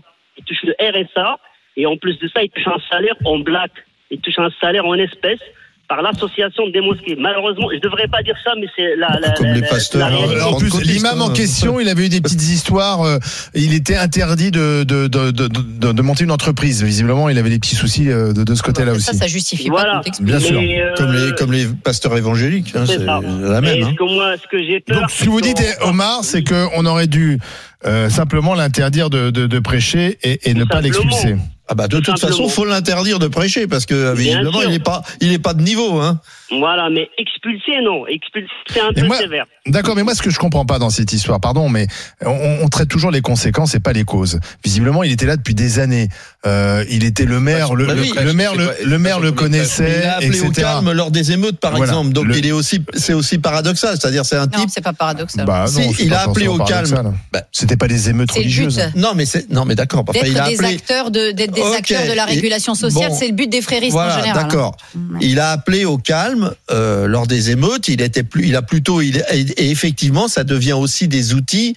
Euh, ces, ces, ces imams deviennent des outils politiques. C'est des interlocuteurs. Laissez-nous faire, bien nous on va calmer les choses. Bien sûr. Est-ce que, est-ce que je peux aussi préciser juste un petit détail parce que j'ai, j'ai quand même cherché un petit peu pour voir ses antécédents, tout ce qu'il avait fait comme, comme, comme vidéo. Il y en a pas beaucoup hein, sur le sur le net. Non. Et son prêche là, elle était dans un contexte, contexte un peu précis. Il parlait vraiment, vraiment, c'était à cause de la canne. Parce Ouais, qu'il y a- il parlait y de la avait un petit peu, voilà, il y avait un petit peu de truc entre Algériens, Marocains, Tunisiens. Il y avait même un brûlage de de, de drapeaux. De drapeaux, ouais. Voilà, et je pense qu'il voulait plus dire multicolore au lieu de dire euh, tricolore. Moi, Moi, je, je- pense. Hein, Là-dessus, je, je suis tout à fait d'accord avec Ouais, vous. ouais, ouais. Moi, honnêtement, quand j'ai écouté son, son truc là, j'ai tout de suite compris qu'il voulait dire pendant la canne, Multicolore. les, les supporters Ouais. musulmans, au lieu de de- Ouais. d'agiter des drapeaux nationaux, Ouais. devraient s'unir en tant que musulmans. Ce qui est un. Sauf que le drapeau tricolore, Mais c'est un a- discours classique. le- la, terminaison, euh, le- le- Oui, mais c'est gouré, je c'est pense. simplement un drapeau français. Personne Oui, mais je pense qu'il ailleurs dit très- drapeau tricolore par nous. hein. Non, mais là-dessus, je pense, honnêtement, sincèrement, Oui. je pense qu'il s'est trompé.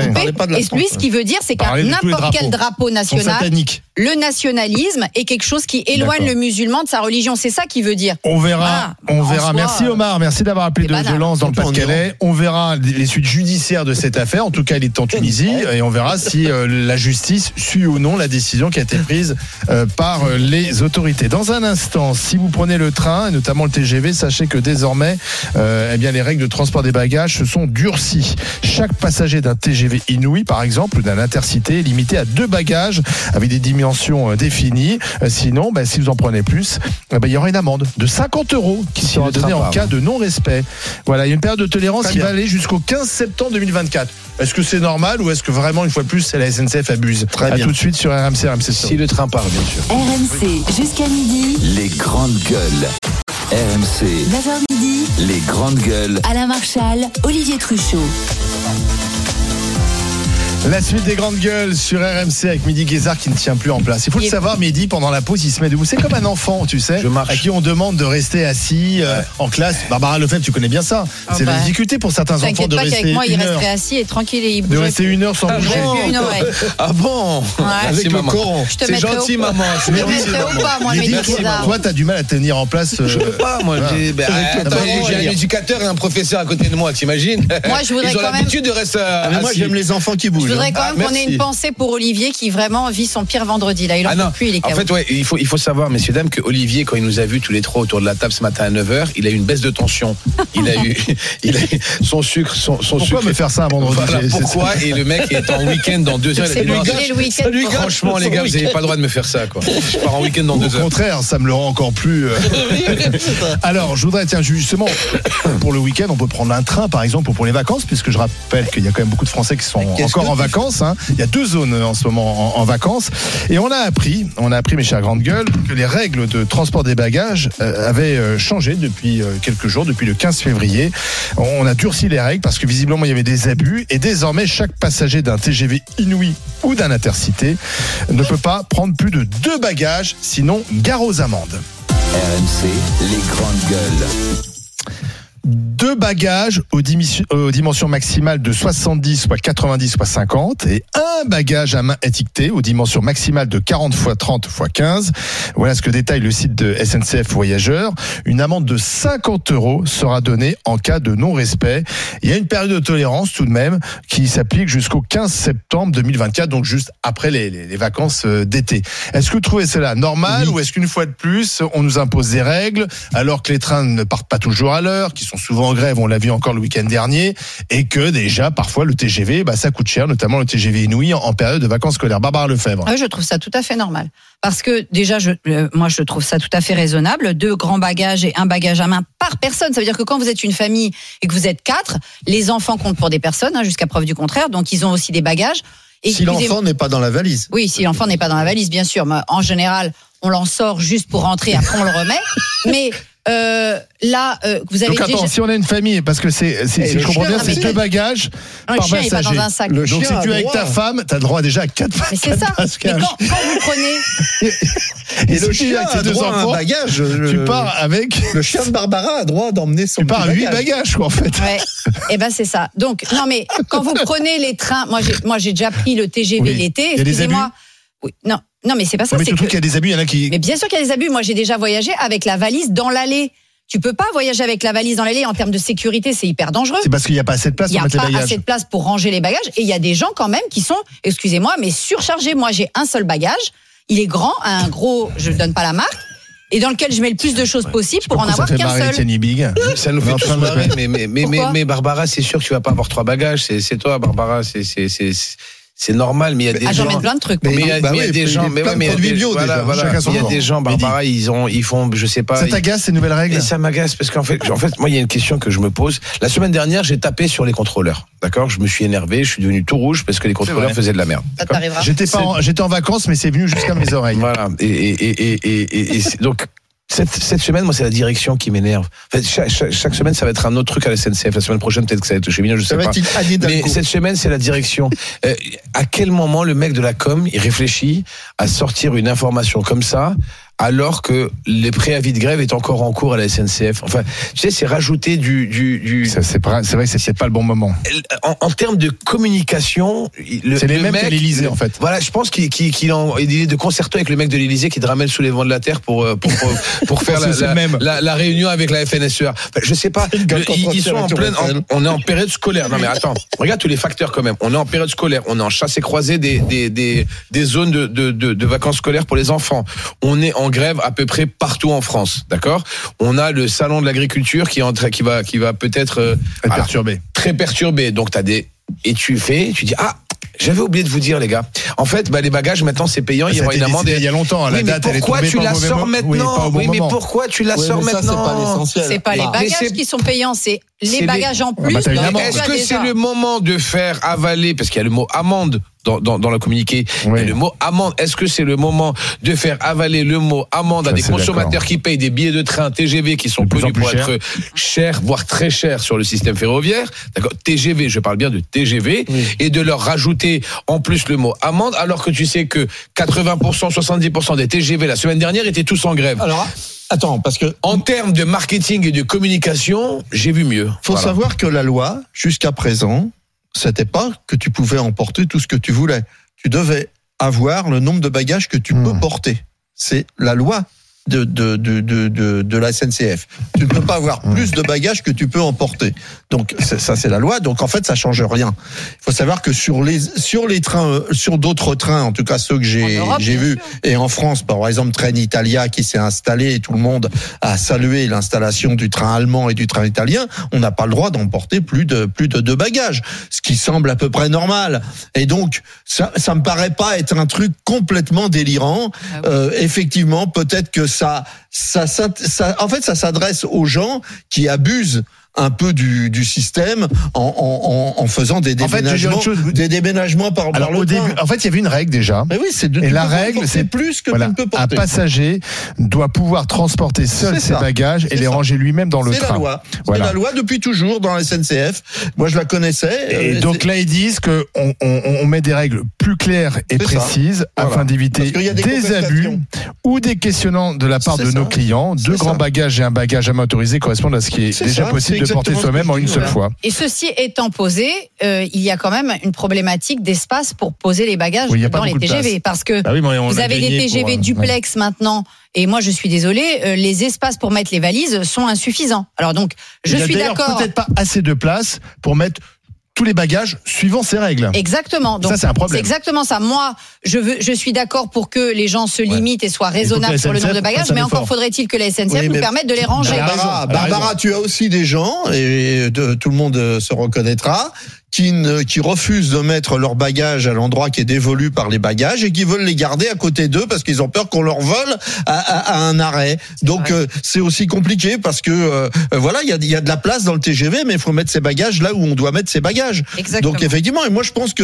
enfin, je suis pas, euh, je suis pas du tout outré par euh, par euh, ça. Je trouve ça très bien et ça ça limitera les, Les gens qui abusent un peu. Enfin, tu vois, bon, euh, voilà, c'est tout. En fait, Alors, en fait, en fait, Étienne, personne n'est outré par le truc. Eh on ben voilà, le l'annonce, oui, j'ai bien compris. moi, c'est juste que c'est un- qui travaille à la com, quoi. Enfin, là, faut je- bien je- le dire à un moment, quoi. Est-ce que c'est le, le, mo- c'est le, c'est le, c'est- c'est- c'est le moment C'est opportun jamais pour le le bon faire moment, tu sais bien. Bah, excuse-moi. Ouais, de toute façon, tu me diras, une semaine sur deux, ils sont en grève, donc Parce que la bon. SNCF, en général, ils, ils n'annoncent pas, d'ailleurs, ils n'ont pas fait de grande campagne pour le dire.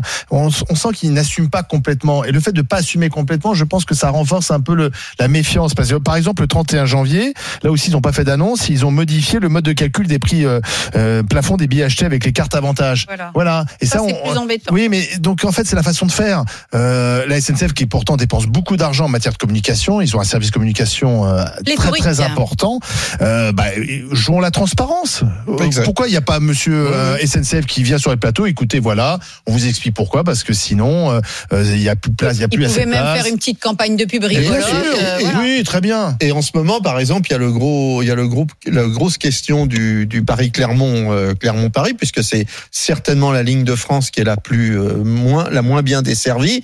Et il y a, il y a un gros, il y a un gros problème puisqu'on va se rendre, on va s'apercevoir qu'en fait, avec toutes les améliorations qui vont être apportées sur la ligne Clermont Paris, qu'on nous a promis, en général, il tombe, il tombe en panne à Nevers, et, et, et- et avec toutes les améliorations apportées, il va mettre 10 minutes de plus qu'il ne mettait en 1980. John est avec nous. John, bonjour. Bonjour. Vous nous appelez de Villeurbanne, près de Lyon. Euh, que pensez-vous de ces nouvelles règles? Alors, moi j'habite à Villeurbanne, mais euh, je suis actuellement à la montagne. Je suis à, je suis à la Plagne. D'accord. Euh, Vous avez, vous avez des skis avec vous lorsque vous euh, partez? Bah ouais, on a du, on a du, on a de l'équipement. On paye d'ailleurs Oui. pour les skis. Ouais. Euh, c'est, c'est- je comprends hein, qu'il faille payer pour les skis parce que c'est, c'est, c'est un objet qui est quand même euh, euh, hors cabaret, on va dire. Ouais. Euh, maintenant, quand on va à la mer, euh, comme je disais, euh, on vient avec trois t-shirts, un maillot de bain et, euh, et une crème solaire, ça va, c'est un petit sac à dos. Mais euh, quand on a trois enfants et qu'on est deux adultes et qu'on va à la montagne et que Là, c'est- les bagages se remplissent très vite. Ouais. Eh ben, ça fait 10 combinaisons. bagages. Ça fait 10 bagages. bah, il y a un moment, on, on essaye de réduire, hein, on fait ce qu'on peut, mais euh, euh, on nous dit qu'il faut être écologique, qu'il faut pas monter en, en voiture à la montagne parce qu'il faut prendre les, les, les, les, les trains, il faut utiliser les transports en commun, etc. Moi, je peux bien appliquer la règle, mais si après on nous dit que finalement, il faut payer pour le bagage, bientôt il va falloir payer pour l'air. Mais est-ce que Euh, vous on paye- pensez que vous aurez plus de 10 bagages? Parce que si vous êtes 5, vous avez droit à 10 bagages, qui sont quand même des bagages, plus les sacs personnels. 70, 90, 50 le bagage. Donc ça fait, ça fait quand même, ça fait quand même euh, euh, 14. C'est pas très grand, hein, 14. Pour, 70, pour aller à la, 90. pour aller à la montagne, euh, on a, on- c'est des lignes qui sont euh, saisonnières. euh, donc c'est des trains, euh, soit c'est du TER. euh, Donc autant dire que l'espace pour les bagages est déjà hyper limité. Ça, c'est vrai.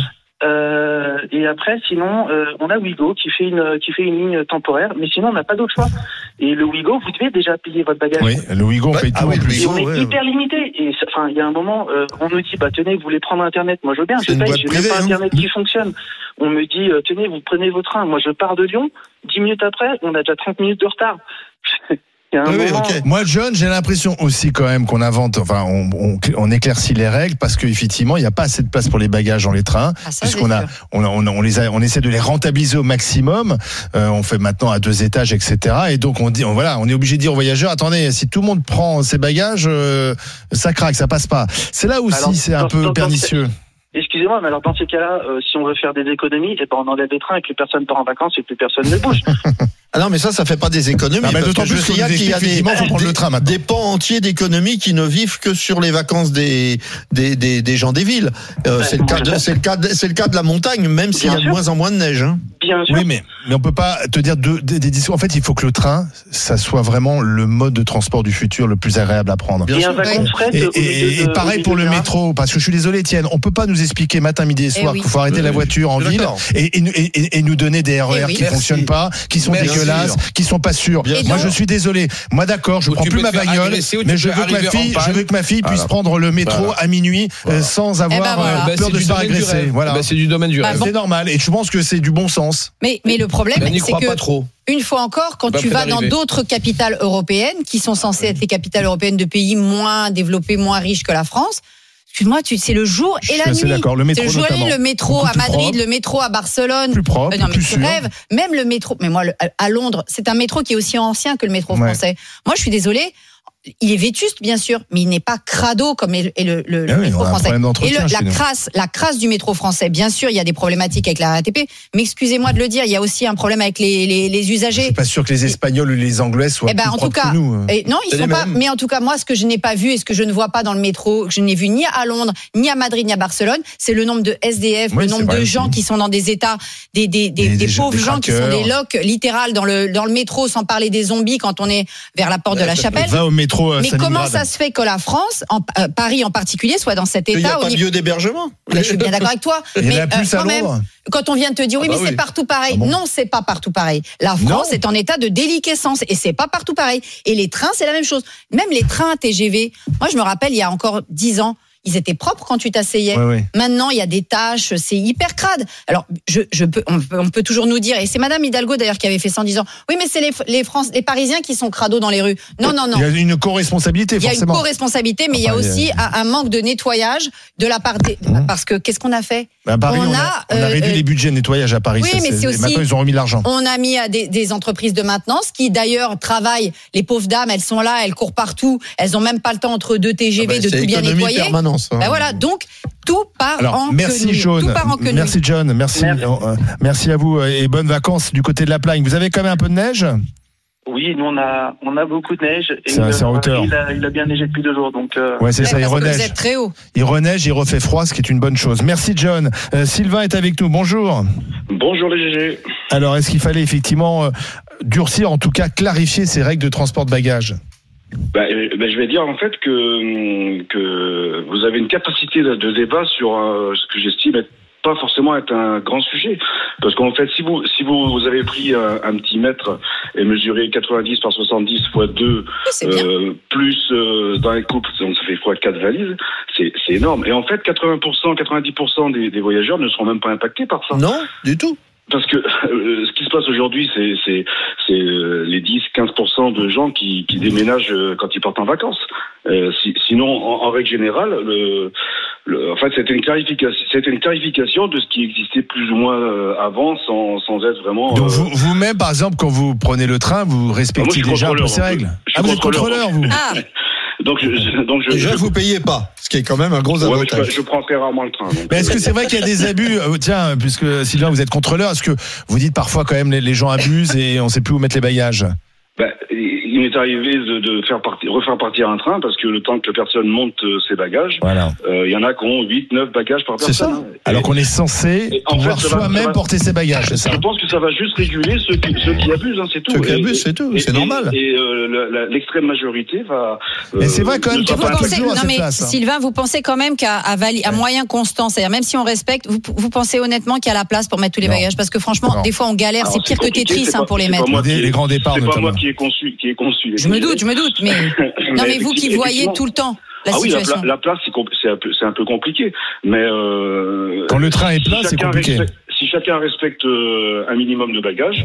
Une eh question, ben, monsieur, monsieur Oui. Sylvain. euh, c'est qui qui, vont- qui va mettre les amendes euh, Ah, j'en sais rien, Ça va être, ça va vous encore les contrôleurs? Sais- je. Il, y y a de grandes chances, euh, oui. ça, euh, Après, il y a une période de tolérance, si j'ai bien compris, Oui. c'est ça Après, ben, on n'a pas encore toutes les infos. On a eu un petit mail dessus sur euh, parce que là, souvent on apprend en même temps que les médias les choses. Hein, faut pas, faut pas le croire, faut pas croire. Donc, euh, je sais pas du tout qui. euh, Je pense que ça va être les contrôleurs. Je vois pas, à moins que ce soit euh, au niveau, au niveau des portiques pour les TGV dans les grandes villes, mais après je sais pas trop. Ça, on verra. euh, on aura la communication une fois que ça sera mis en place.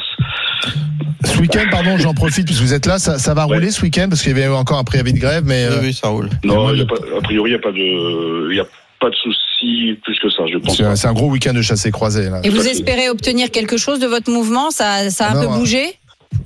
Euh, alors moi, j'étais pas dans le mouvement, mais Ah. euh, même si je suis assez d'accord sur le fond. pas sur la forme, mais euh, après, euh, je, je sais pas. Ben, je pense qu'il y a un manque de communication euh, des deux côtés, hein, euh, que ce soit syn- syndicat comme euh, le patron. Merci Sylvain, merci. Rien. À très bientôt. Merci euh, contrôleur SNCF d'avoir appelé. Dans un instant, comme promis, Didier Barbelivien face au GG. À tout de suite sur RMC, RMC Story. RMC jusqu'à midi. Les grandes gueules. RMC. 9h midi. Les grandes gueules. Alain Marchal, Olivier Truchot. J'en avais plein le cul parce que. La suite des grandes Écoutez gueules un sur bras, RMC. RMC Story avec Étienne Libic, Oh, l'éducateur, Mehdi Ah ouais. Guézard, le chef d'entreprise, Barbara Lefebvre, Oui. la prof d'histoire géo et notre invité qui s'est installé. Barbara. RMC. L'invité des grandes gueules. Didier Barbelivien. Bonjour jeune homme. Didier qui a envie de faire une chanson sur Barbara tout de suite. Non, elle est faite. C'est quoi? Euh, J'avais écrit une chanson euh, il y a longtemps pour rendre hommage à, à la Barbara, la grande, la, La grande vraie. chanteuse. Et je l'avais, euh, j'en parlais comme d'un pays. Je disais à Barbara, il pleut jusqu'à la fin septembre. À Barbara, je sais plus, de la fenêtre de ma chambre. Enfin bref, un truc. Donc la euh, vrai chanson que sur Barbara est déjà toutes les. Barbaras sont un pays en soi. Ah mais moi j'adore ce prénom. hein. Alors tiens, euh, Didier Barbelivien, c'est l'homme aux plus de 2000 chansons. Alors si, si par exemple on, on vous fait écouter ça. Elle voit des paysages Se raconte des histoires, elle Chanson pour Johnny Hallyday, elle m'oublie. Ouais. Mais Didier, c'est aussi ça. Ce n'est pas du sang qui coule dans nos veines. Sardou Carou, un immense tube. Ah oui. Tropique. ça, c'est encore la chanson qui passe dans toutes les soirées. C'est dingue, hein Dans les nightclubs surtout. Enfin, on me le dit parce soirées, que moi, hein. moi j'y vais pas. Moi, mes, so- mes soirées de boomer de 50 Ah ouais ans, à un moment donné, il y a Ouais. toujours un Gilbert Montagnier, c'est celui-là. Et ça, et puis un petit lac du Connemara pour finir, Oui, sûr. c'est après. La troisième bouteille, en général, c'est les lacs Mais du Connemara. quand on écrit sous les sunlight des tropiques, on, on se dit, tiens, ça, on va faire une chanson qui, Non, dans non. 30 ans, eh bien, passera encore, fera danser les gens et les gamins maintenant. Non, non, surtout pas, d'autant plus qu'elle a failli ne jamais sortir, celle-là. Pourquoi Parce que c'est celle qu'on a fait en dernier, c'est un miracle qu'elle ait été sur le disque. C'est souvent comme ça, en fait. C'est fait de, ouais, c'est fait de, d'accidents comme ça, de, c'est la dernière chanson que Gilbert a enregistrée sur l'album parce qu'il avait le studio jusqu'à 8 heures du matin. Il m'a dit, t'as deux heures pour écrire le texte. Ça s'entend d'ailleurs que j'ai fait ça en deux heures. Oui, mais justement, c'est non, c'est c'est ça. Non, C'est ce qui gay, était, qui ce qui très réussi, c'est l'ambiance euh, Oui. musicale. Ah ouais. sûr. Bien De sûr. Gilbert Montagnier. Il y a quoi d'autre Euh, Qu'est-ce qu'on a euh, Qu'est-ce qu'on a en magasin Bah, Bien sûr. Ça, c'est important parce que Patricia Cass sans Didier Barbelivien, c'est pas Patricia, c'est pas Patricia Cass, c'est vous qui l'avez lancé. Bah plus que lancé. euh, enfin, il y avait François Bernem aussi dans l'aventure, mon camarade François que j'adore. Euh, ouais, on l'a beaucoup lancé, peut-être mal retombé, j'en sais rien. Vous, mettez, vous avez mis longtemps à écrire ce genre de chanson là. Non. euh, Non, parce que euh, c'est une chanson à laquelle je pensais depuis des années. En fait, il y a toujours une source. Euh, pour euh, expliquer les chansons. Celle-là, c'était The Lady Sings the Blues, que, la vie de Billie Holiday qu'incarnait Diana Ross au cinéma.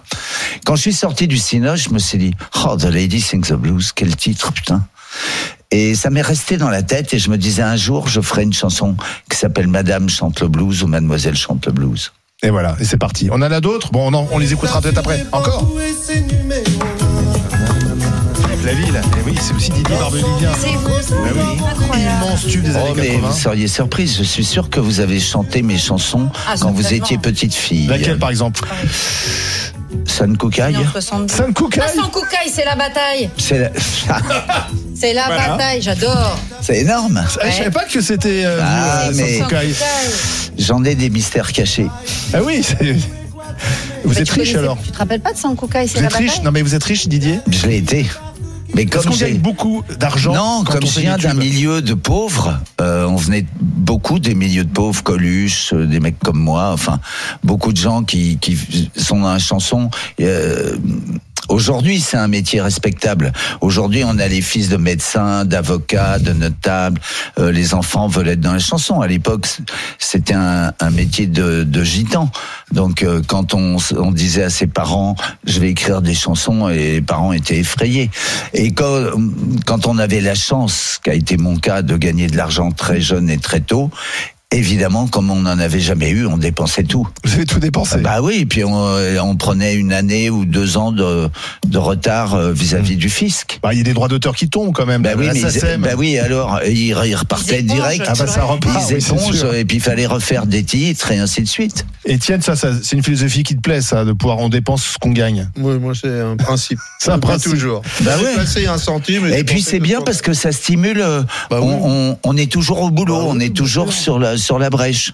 Sinon on est des rentiers, on se fait chier, on s'est de acheté des laveries automatiques. euh, Oui, non, pas de retraite. non, mais c'est vrai, on s'emmerde Il a après. raison. Ah bon? Bah, Bah ça- oui. ça- ce, qui, ce qui fait qu'on reste jeune, c'est l'activité, c'est l'action, c'est l'écriture. Tiens, vous l'avez dans la main. Justement, la seule façon d'aimer. Alors donc, euh, Quel enchaînement oui, le parolier, La transition le parolier devient transition. le parolier. Bah, c'est un métier. Quel hein. métier Non, là, il a fait une passe décisive. Là. Tiens, Le vous parolier, Tiens, vous l'avez dans la main, c'est un très bon titre de chanson. le parolier devient romancier. Alors là, pardon euh, Didier, mais vous n'êtes pas vraiment dans l'air du temps. Imaginez une histoire d'amour entre une lycéenne qui a 16 ans, 16-17 ans et un prof qui a 39-40, c'est ce qu'il dit. Mhm. Euh, ces différents âges euh, en ce moment, bon. Mais non, vous revenez toujours, euh, vos confrères aussi, vous revenez toujours à Ah cette non, mais moi, ça m'a pas choqué, mais Non, non, mais ça n'a rien de choquant, d'autant plus que euh, c'est une lycéenne plutôt, euh, comment dire, euh, En avance Bien pour son âge. c'est une grande fille, voilà. Ouais. Et et c'est elle qui mène le bal, qui mène la vrai. danse avec son professeur. La séductrice, c'est elle, c'est pas lui. Mais euh, Oui, mais est-ce qu'aujourd'hui c'est encore respectable Mais ça bien sûr, il y en aura toujours. Faut arrêter cette démagogie à deux balles. Euh, il y aura toujours des élèves qui tombent amoureuses de leur prof Bah oui. de fac et tout ça. Enfin, Ah ben je pense qu'on est on est euh, on est gouverné par euh, par une personne à qui c'est c'est arrivé hein, avec Emmanuel Macron, en plus. Macron avec Oui. Ah, il est tombé, il était eh bien, Pas de sa prof, eh c'était bien- sa prof de théâtre. eh bien, c'est merveilleux. Oui. Le, le truc, c'est une histoire d'amour. La preuve, elle dure encore. C'est vrai. Alors, euh, moi, ma arrêtons. femme est beaucoup plus jeune que moi. J'ai pas fait de complexe par rapport à ça. hein. Donc c'est un peu un roman à clé en fait, c'est un peu vous euh, ce prof. Non, pas du tout. Je m'identifie pas du tout au professeur, mais à la fille. Bizarrement, ce que j'ai préféré, c'est me mettre dans la peau de cette jeune femme et prendre, euh, comment dire, euh, lui donner quelques traits de caractère qui peuvent être les miens quelquefois, ouais. Et pourquoi Euh, passer par le roman? Pourquoi pas en faire une chanson? Parce que des On chansons, j'en ai fait plus de Mourir 2000. d'aimer, ouais. Ouais, ça c'était une très jolie chanson de Charles. Parce que ça fait penser à, la, à, bien sûr à Ben, L'affaire Gabriel Gabriel Russier se fait penser à plein de Gabriel trucs. Roussier, mais- il faut rappeler que ça s'est mal terminé puisque Ah ça s'est bah, terminé par le suicide de la prof. j'étais j'étais en plein dedans, jeune homme. J'avais l'âge du héros à l'époque, en 71. Donc, euh, non, à l'époque, la société l'avait pas accepté. Aujourd'hui, j'ai l'impression c'est pas la société. on l'accepte plus non plus. C'est pas la société. La société a toujours, euh, comment dire, accepté ce, ce genre de truc. Ce que la société n'accepte pas, c'est l'emprise. Et c'est normal. Enfin, euh, faut être sérieux. L'emprise d'un individu sur une autre, c'est inacceptable.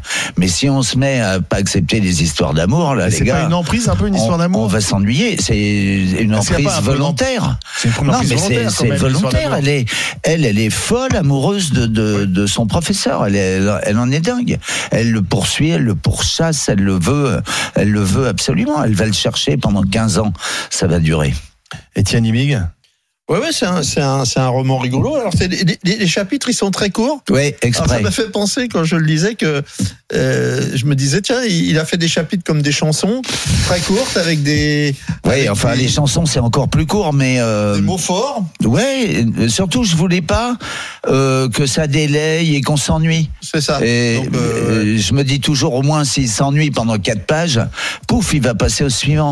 Mais visiblement, d'après mes, mes premières lectrices que je cite à la fin du livre et les nouveaux lecteurs, euh, personne s'ennuie dans ce bouquin, non. C'est principal. Mais pourquoi passer par euh, le, le roman et pas faire une chanson de cette histoire? Pour le plaisir, jeune homme, pour le plaisir. Pour essayer quelque chose que vous n'avez pas essayé si, Non, j'avais déjà essayé. Non, non, mais moi je suis pas poussé par euh, par ça. Euh, il s'est trouvé que j'ai eu cette idée qui que j'ai traîné longtemps. hein. Ça m'a pris six ou sept ans pour écrire tout ça, parce que je voulais pas précipiter le truc bâclé.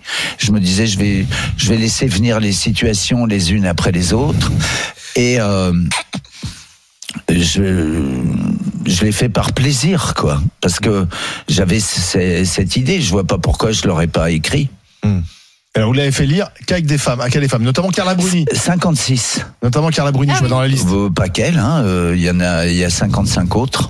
Il y a même quatre messieurs qui l'ont lu. euh, J'ai cité les trois mousquetaires. Et, et- et si ces femmes avaient dit non, non, ça va pas du tout, vous l'auriez euh, jamais publié? Non, c'est faux, euh, parce que je suis un têtu, je suis un obstiné, donc euh, je suis comme ma- mon héroïne, là, Jennifer. Euh, non, je l'aurais publié, bien entendu, mais euh, comme j'avais pas écrit un roman depuis très très longtemps, 33 ans, c'est quand même énorme, euh, je me dis, je vais quand même passer par la, la, la censure féminine, voir ce que, ce que ça leur fait. Mes lectrices sont de 16 à 86 ans. Euh, la plus validé. âgée. 88 ans même. Elles ont toutes validé. Toutes validées avec une note. Ma plus basse note, Ah, ils ont 12. mis- Ça s'appelait à la, la prof Barbara. Il y en a les- une qui m'a mis, euh, euh, je dirais pas son nom. Elle, vous la connaissez pas de toute façon. Ah. Et Carla Bruni, Mais il y en a une qui m'a mis 20. Et Carla Bruni, elle a mis combien J'ose pas le dire parce que euh, j'en ai rougi quand elle m'a dit. euh, Ah, note, J'ai dit non, je t'ai pas demandé une note de complaisance. Elle m'a dit mais si tu crois que je t'ai fait une note de complaisance, elle m'a filé 18. D'accord, c'est bien ça. Ça, ça te plaît ça On pourrait, avant de publier, faire noter ce Bah livre. ouais, mais c'est important. Bah, dans une maison d'édition, il y a peut-être pas des notes, mais euh, un éditeur, euh, Mais il ouais. fait lire, il relit et quelque part il met une note avant de décider. Oui, mais c'est un professionnel. Mais moi j'étais heureux de, de comment bien dire de faire lire à des- voilà j'avais envie de me confronter bien. il y a il y a des lycéennes qui ont lu ça il y a il y a des des femmes de de- d'entretien il y a il y a des avocates, il y a, il y a toutes les professions. Il y en a qui travaillent pas, il y en a, enfin bref. Parce que vous vouliez que votre personnage soit un petit peu un archétype féminin et Non. que toutes les femmes puissent s'y reconnaître Non, non, non, pas du tout. Euh, Je leur ai donné à lire quand c'était entièrement fini. Oui, mais peut-être parce que vous vouliez que toutes les femmes puissent se reconnaître euh, à travers ce personnage. Je voulais que le senti, euh, le personnage à la limite, je m'en fichais un peu parce que le personnage, après tout, il, hein, il est ce qu'il est. Mais que le sentiment, je me dis voilà, est-ce que ça touche les femmes de lire ça? Euh, Qu'elle soit adolescente, grand-mère, maman, mère de famille nombreuse, voilà. La seule façon d'aimer chez Fayard, euh, le regard de l'actualité euh, sur l'actualité de Didier Barbelivien, parce que je sais qu'il suit l'actualité de près, il y a des choses qui l'agacent, il y a des choses qu'il aime bien. On verra ça dans un instant. Mhm. Didier Barbelivien est face au GG, à tout de suite sur RMC, RMC Story. Ah non, nuit de. Oh, bah, en ce moment, on a de quoi ça. RMC jusqu'à midi. Les grandes gueules.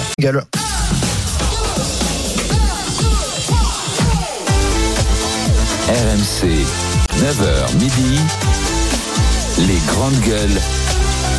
Alain Marchal, Olivier Truchot.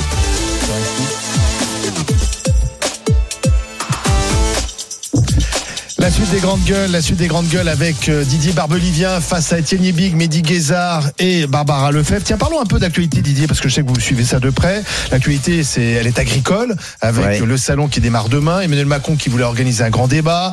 Euh, Patatras, euh, il s'y est pas très bien pris parce qu'il voulait inviter les soulèvements de la terre en même temps que la FNSEA. La C'est intelligent, ça, comme oui. truc. Oui, c'est la FNSEA a vu ça C'est comme balèze. provocation, donc ils iront pas. Non. Euh, les soulèvements de la terre non plus. Bah non. Donc, bon, c'était pas très malin. C'est- pire que ça, mais euh, je pense surtout euh, ce qui est grave, c'est pas la pièce de théâtre que notre président a essayé de mettre en place, c'est c'est la situation euh, des agriculteurs français depuis quoi 40, 50 ans.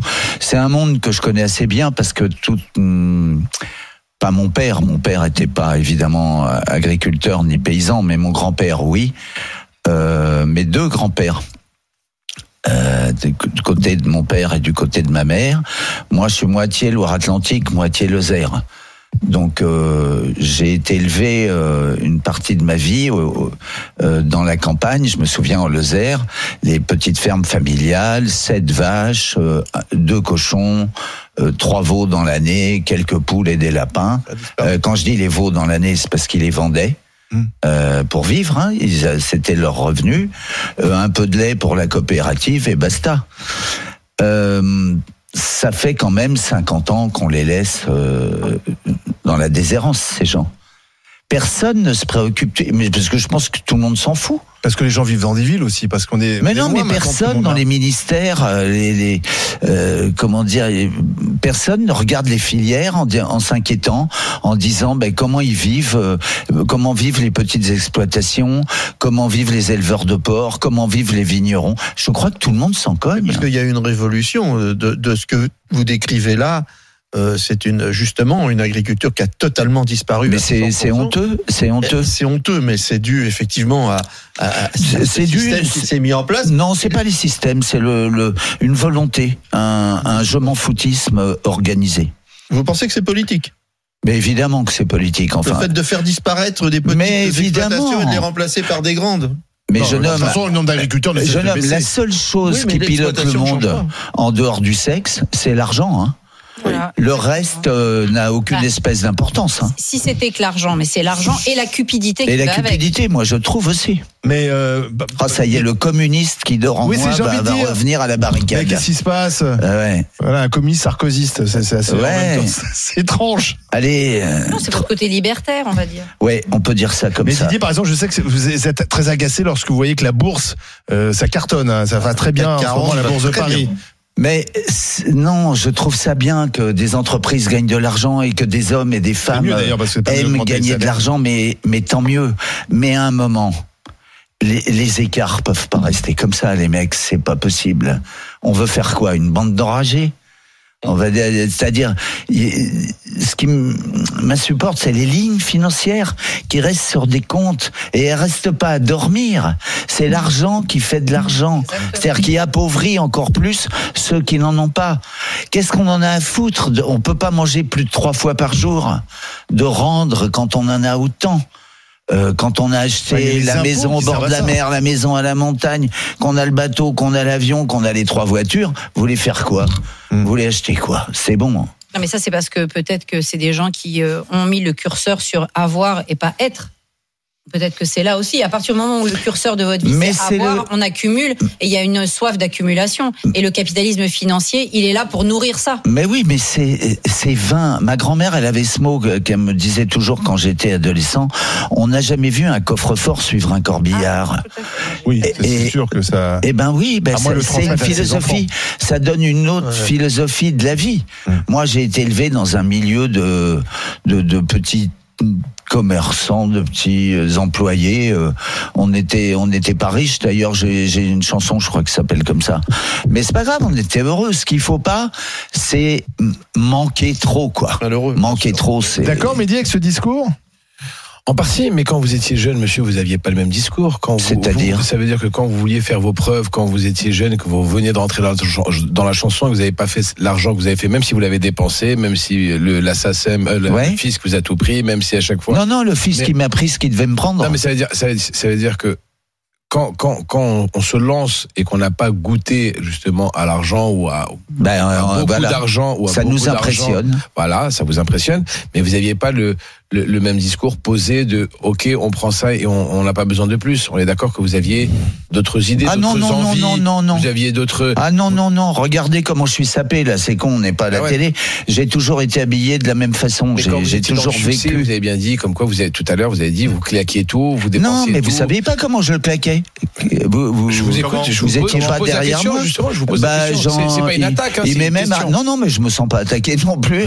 Croyez-moi, je, bah je, par exemple, euh, je sais que j'en rendais à ma grand-mère qui m'avait tellement aimé, tellement aidé. Euh, J'avais des copains dans la dèche, euh, j'en faisais tomber. Euh, quand je divorçais de mes femmes, je disais au juge, euh, donnez-lui le maximum. Pourquoi? Bah, je dis j'étais heureux avec elle, j'ai eu un enfant avec elle, donnez-lui. euh, non, non, j'ai jamais été attaché à ça. Combien de La pensions preuve. alimentaires? Pardon? Combien de pensions alimentaires? Un, deux.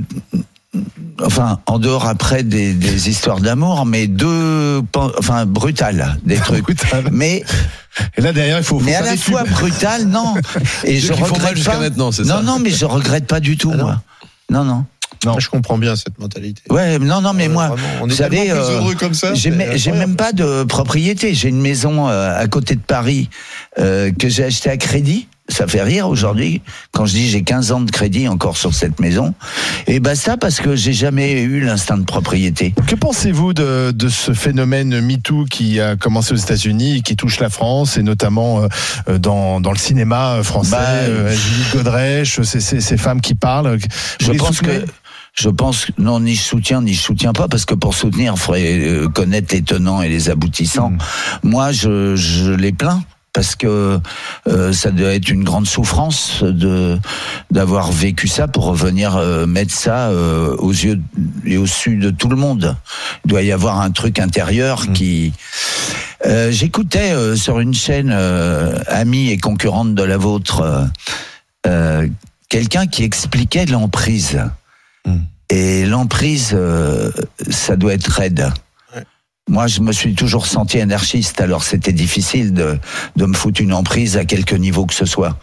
Euh, j'ai pas, j'ai pas de patron, j'ai pas fait l'armée, j'ai pas fait, j'ai pas fait ça. Vous auriez J'ai- pu avoir un Pygmalion. J'ai- Les artistes, ils ont souvent des Pygmalions Ouais, tombent dépendance. Non, mais j'étais trop libertaire, j'étais trop. Et vous-même, euh, vous n'avez pas euh, exercé de l'emprise sur quelqu'un jamais? Mais non, parce que, euh, comment dire, dans les rapports amoureux, ce qui est bien, c'est quand c'est partagé. Si euh, vous, c'est quelqu'un de contraint, je vois pas où est le plaisir à contraindre. Bah, certains à part d'être un sadique et un Vous vous en pervers. avez pas parce que vous n'êtes pas pervers, mais si vous avez Voilà. une nature pervers, euh, c'est le plaisir, c'est justement de Ah ouais.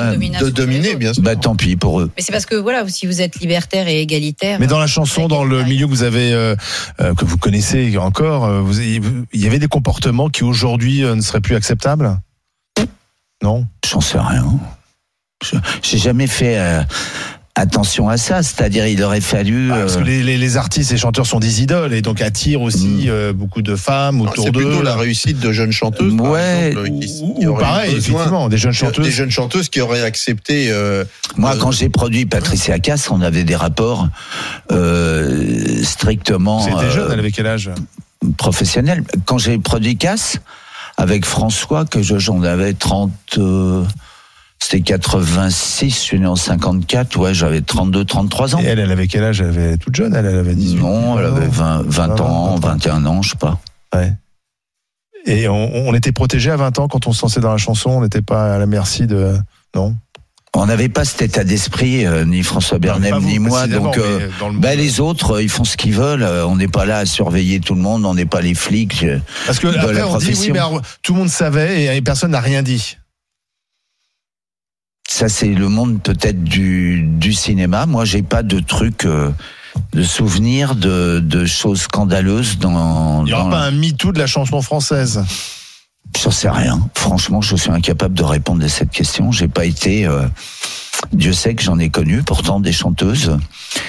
Il m'est arrivé même d'avoir une love story avec deux ou trois. Alors lesquelles? Mais euh, non, non, ça vous regarde pas. Mais euh, Bah si, ça y est, ah maintenant. bah on en non, non, non, ça vous regarde pas. Puis, Non, d'abord vous en souvenez pas. Vous vous en souviendriez pas parce que c'était pas les plus célèbres. Mais c'est Et, des chanteuses euh, pour qui vous avez écrit? Ouais, mais ça pouvait. C'est comme vous savez, il y a des boulangers qui tombent amoureux des boulangères. hein, je vais vous étonner. hein. Faites gaffe. hein. Et il y a même des journalistes entre eux qui se Mais vous vous rendez compte, il y a des journalistes qui se tiennent la main. Quelle horreur C'est- horrible. Ils vont pas au cinéma ensemble, j'espère. Une question de tous les artistes, vous avez vous avez côtoyé les plus Ouais. grands artistes français, Johnny Hallyday, Sardou, Tous, tous, Garou, tous. Ouais. euh, Mon préféré, Gilbert Montagnier. Ouais. c'est un espagnol. Non, le- en Ah, fait, pas lequel votre préféré. Attendez, Attendez, non, c'est pas le préféré. C'est celui avec le- le- lequel vous avez eu le plus de plaisir, pas amicalement, mais de plus de plaisir à travailler pour. À tous. Lequel pour le, le- le- lequel pour C'est pas une réponse de faux cul. Euh, si Voilà. je vous dis Johnny Hallyday avant Michel Sardou, ou Michel Sardou avant Johnny Hallyday, euh, euh, c'est n'importe quoi. Euh, J'ai aimé et j'aime encore, j'aimerais toujours. Je leur dois tout. Tous les artistes avec qui j'ai travaillé. Mais lequel, le, le- Mon préféré Alors dans voilà, ma je vie, le préféré, feedback, Le préféré, ben, mon préféré dans ma vie quotidienne, c'était Rolio Iglesias. Ah oui Hmm. Pourquoi Parce qu'il est tellement loin de- du personnage. Quand je l'ai Ah oui. D'abord j'aimais ce bonhomme parce que je trouvais qu'il chantait bien, il était séduisant, il était sapé. Oui, Tout ce que voix. j'ai jamais été dans ma vie, le mec il arrivait, le ça, smoke, quoi, ouais, ouais, nickel, il embrassait toutes les femmes dans les restaurants, tout ça. Bon bref. Et le- le- le- l'homme privé est tellement loin de l'artiste. Donc il joue un rôle en fait. Le non, c'est- pas un il, fait son travail. Il fait son. C'est un mec consciencieux, il fait bien son boulot. C'est le seul artiste, et de manière, euh, comment dire, que j'ai fréquenté de manière assidue, quand on finissait le concert. Alors avant le concert, à 18h, puis il m'est même arrivé de faire une tournée avec lui, on a fait une tournée tous les deux, en chantant en duo euh, cinq ou six chansons. Alors à la balance à 6 heures, quand on répétait, ah Didi, les sons, oh là là, comment t'es un temps, quel est retour et tout ça, un casse-couille de première bourre pour les musiciens, pour les preneurs de son. Dès qu'on marchait vers la loge, qu'il était sorti trois minutes après, il allait se doucher, le peignoir, parlait plus jamais de musique. Jamais, ni au dîner, ni jamais. On parlait de l'actualité, d'un film, d'un bouquin, de, de, de n'importe quoi, mais pas de musique. Donc en fait le pro quoi, il sépare. Super euh, du bonheur. Je pense que c'était pas, c'est son caractère, il Ouais. était comme ça. C'est un mec qui vivait euh, multimilliardaire en patogas, parasé avec un t-shirt dégueu à Punta Cana là-bas. Et c'est pour ça qu'il passait inaperçu. Il venait me chercher à l'aéroport, personne ne pouvait imaginer que c'était Hérolio Iglesias. Pour qui avez-vous regretté de n'avoir jamais une chanson les plus grands euh, artistes français qui n'avaient pas besoin de moi. Euh, ça va de Jean Ferrat, Charles Aznavour, en passant par euh, Georges Brassens, Léo Ferré, enfin bref. Et justement, est-ce que, alors je, je vais pas être sympa avec les nouvelles générations parce que moi j'ai beaucoup de mal à bah, trouver des gens intéressants dans les nouvelles Ah, il y générations. en a un C'est-à-dire peu. qu'elle va aller Ouais. se fracasser dans une Non, mais vous, Non, non, vous voyez des, elle grands. Non, mais elle est-ce que vous voyez les futurs Aznavour, les futurs Barbara, les futurs euh, Bah oui, un peu. Ah bon Euh, ouais. Qui? Euh, Il y a une fille là que j'écoutais dernièrement. Juliette Armanet. Non, je rigole. Non, non, non. Euh, mais j'aime bien Juliette Armanet. Hein. Elle va Euh, sympa avec Sardou. Hein. Vous savez, Ah bah, vous seriez peut-être un chanteur de droite pour elle. bah, sûrement, mais je m'en fous tellement. que, Voilà. bon, bref. Euh, Santa Non, elle s'appelle comme ça. Oui, Ouais, Santa, oui. Bon, Elle a un talent dingue. Ah ouais? Ah ouais, vous avez pas écouté? Non. Eh ben voyez. Bah, Et il si y a une fille Santa, on a aussi. deux minutes pour trouver du Santa. Ouais, ouais, il y en a une aussi Barbara. euh, dont Vianney écrit les chansons. Vianney, vous aimez Ah, pas j'ai- il Vianney est sympathique. Bon, Vianney. bah, il est plus que sympathique et Ah ouais. talentueux. Il cartonne. Euh, Grégoire, vous voyez, euh, j'étais en émission avec Grégoire. Grégoire, c'est. Euh, c'est. Est-ce qu'on est parce qu'il y a moins de mélodies aujourd'hui Ah non, c'est pas vrai. Vous trouvez qu'il y a toujours Non, autant il de y a que dans le rap qu'il n'y en a pas, ou Oui. dans le slam. Il y a toujours autant de refrains parce que la force de vos Oui, chansons, c'est ça. Ouais. c'est c'est le voulais refrain. ouais. C'est le Oui. refrain qu'on entend le matin et qui vous tient jusqu'au soir. Il y en a plus tient beaucoup. pendant hein. 20 ans, il y a 20 ans après, hein. et on peut s'en souvenir. Oui, moi qui compose souvent euh, en marchant dans la rue, un jour j'ai dit à un copain producteur qui me disait mais comment ça se fait qu'on retient autant tes chansons Et j'ai dit parce que souvent je les écris dans la rue donc faut qu'elles soient simples et que je m'en ra- je m'en souvienne quand j'arrive à la maison. Tu comprends ça J'ai dit faut, faut pas que j'ai oublié le truc. Alors je me la chante. Euh, 70 ans, par exemple, que j'ai- que j'avais écrit euh, pour me, me faire un airbag euh, mental euh, par rapport à mon anniversaire qui va pas tarder. Et je l'ai écrit en revenant du garage. J'avais foutu ma bagnole en révision. Et j'ai commencé à écrire la chanson dans la rue, je m'assis assis sur un banc en train de me chanter 110 ans. Et les gens, ils passent et ils disent, regarde-moi ce taré, là, il est en train de parler aux oiseaux et tout. Il parle tout Enfin, seul. bref. Encore un fou. Euh, les, les 70 ans, je sais que vous n'avez pas trop qu'on parle de ça. Non, mais C'est le 10 mars prochain au Folie Bergère, c'est ça? Ouais, c'est surtout les douleurs que j'ai dans le dos le matin au réveil qui est- c'est pas tellement l'âge, l'âge c'est symbolique. C'est les vertèbres, euh, la hanche, quand c'est pas la hanche, après c'est le genou, enfin bref. physique, quoi. Ouais, c'est le physique. Euh, Le général a dit la vieillesse est un naufrage, il avait raison. hein. Faut vieillir, mais pas trop, quoi. Pas trop. Merci Didier Barbelivien en tout 3. cas d'être venu euh, dans les grandes gueules. La seule façon d'aimer, une histoire Commandant d'amour Truchot, c'était un plaisir et d'être avec vous tous. euh, chez Fayard. Plaisir partagé. Eh ben. C'était un plaisir de vous recevoir Didier. Merci jeune homme, merci à tous. Et puis bon concert donc le Ah, 10 puis mars c'est au à lire Bergère. sans euh, comment il. Sans modération. Ah ouais, ouais, ouais. Franchement. bah, ce week-end, il va Moi, pas je je, dis, tiens. je dis souvent à des, personnes euh, dans les librairies, elles me disent c'est bien, Monsieur Barbelivien. J'ai dit écoutez, achetez-le. Si c'est pas bien, vous écrivez à la maison Fayard. milliards, une lettre d'insulte, voire même plaisir. vous demander un Elisabeth remboursement. Saporta. Et on voyage en plus dans ce livre. Je pense que vous allez passer un bon Ça moment, change, mesdames et messieurs. Je pense. Dans un instant, on va revenir sur euh, la préoccupation du moment, euh, comment sortir de la crise agricole. Emmanuel Macron avait dégainé un grand débat, mais visiblement le grand débat s'est transformé en grand couac. Est-ce que la fête sera gâchée au salon de l'agriculture? Faut-il perturber ce salon? Qu'en pensez-vous Le 32-16, on en débat avec les GG dans un instant. Enfermé dans mon innocence, je comprendrai beaucoup plus tard. Nul ne guérit de son enfance. RMC, 9h midi, les grandes gueules. Alain Marchal, Olivier Truchot. Ça donne pas la tête. Des grandes gueules sur RMC, RMC Story, avec euh, bah, le sujet de préoccupation du moment, euh, ce salon de l'agriculture qui démarre demain, c'est le 60e. On y sera, nous les grandes gueules. On y sera à partir de lundi au stand de la région Hauts-de-France. Euh, et on vous y attend d'ailleurs nombreux. On sera dans le hall 7 du parc des expos de la Porte de Versailles à Paris. Donc rendez-vous, venez nous voir si vous passez au salon. On y sera lundi, mardi, jeudi et vendredi. Euh, alors euh, je sais que Barbara y sera jeudi, avec midi d'ailleurs, tous les deux. Euh, et, et donc... C'est l'équipe.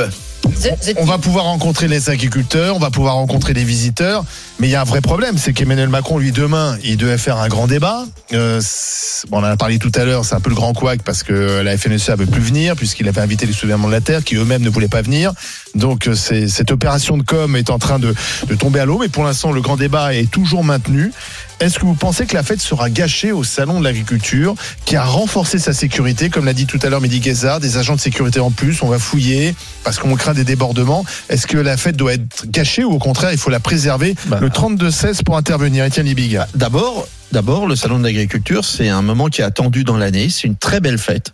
C'est un, c'est un moment euh, génial où, où les Français peuvent euh, d'abord Les rêver citadins, parce que- surtout. Alors, c'est c'est intéressant parce que il y a une espèce de, on a une espèce dans la tête. Qui est, qui est souvent entretenue d'ailleurs par euh, les séries, les films.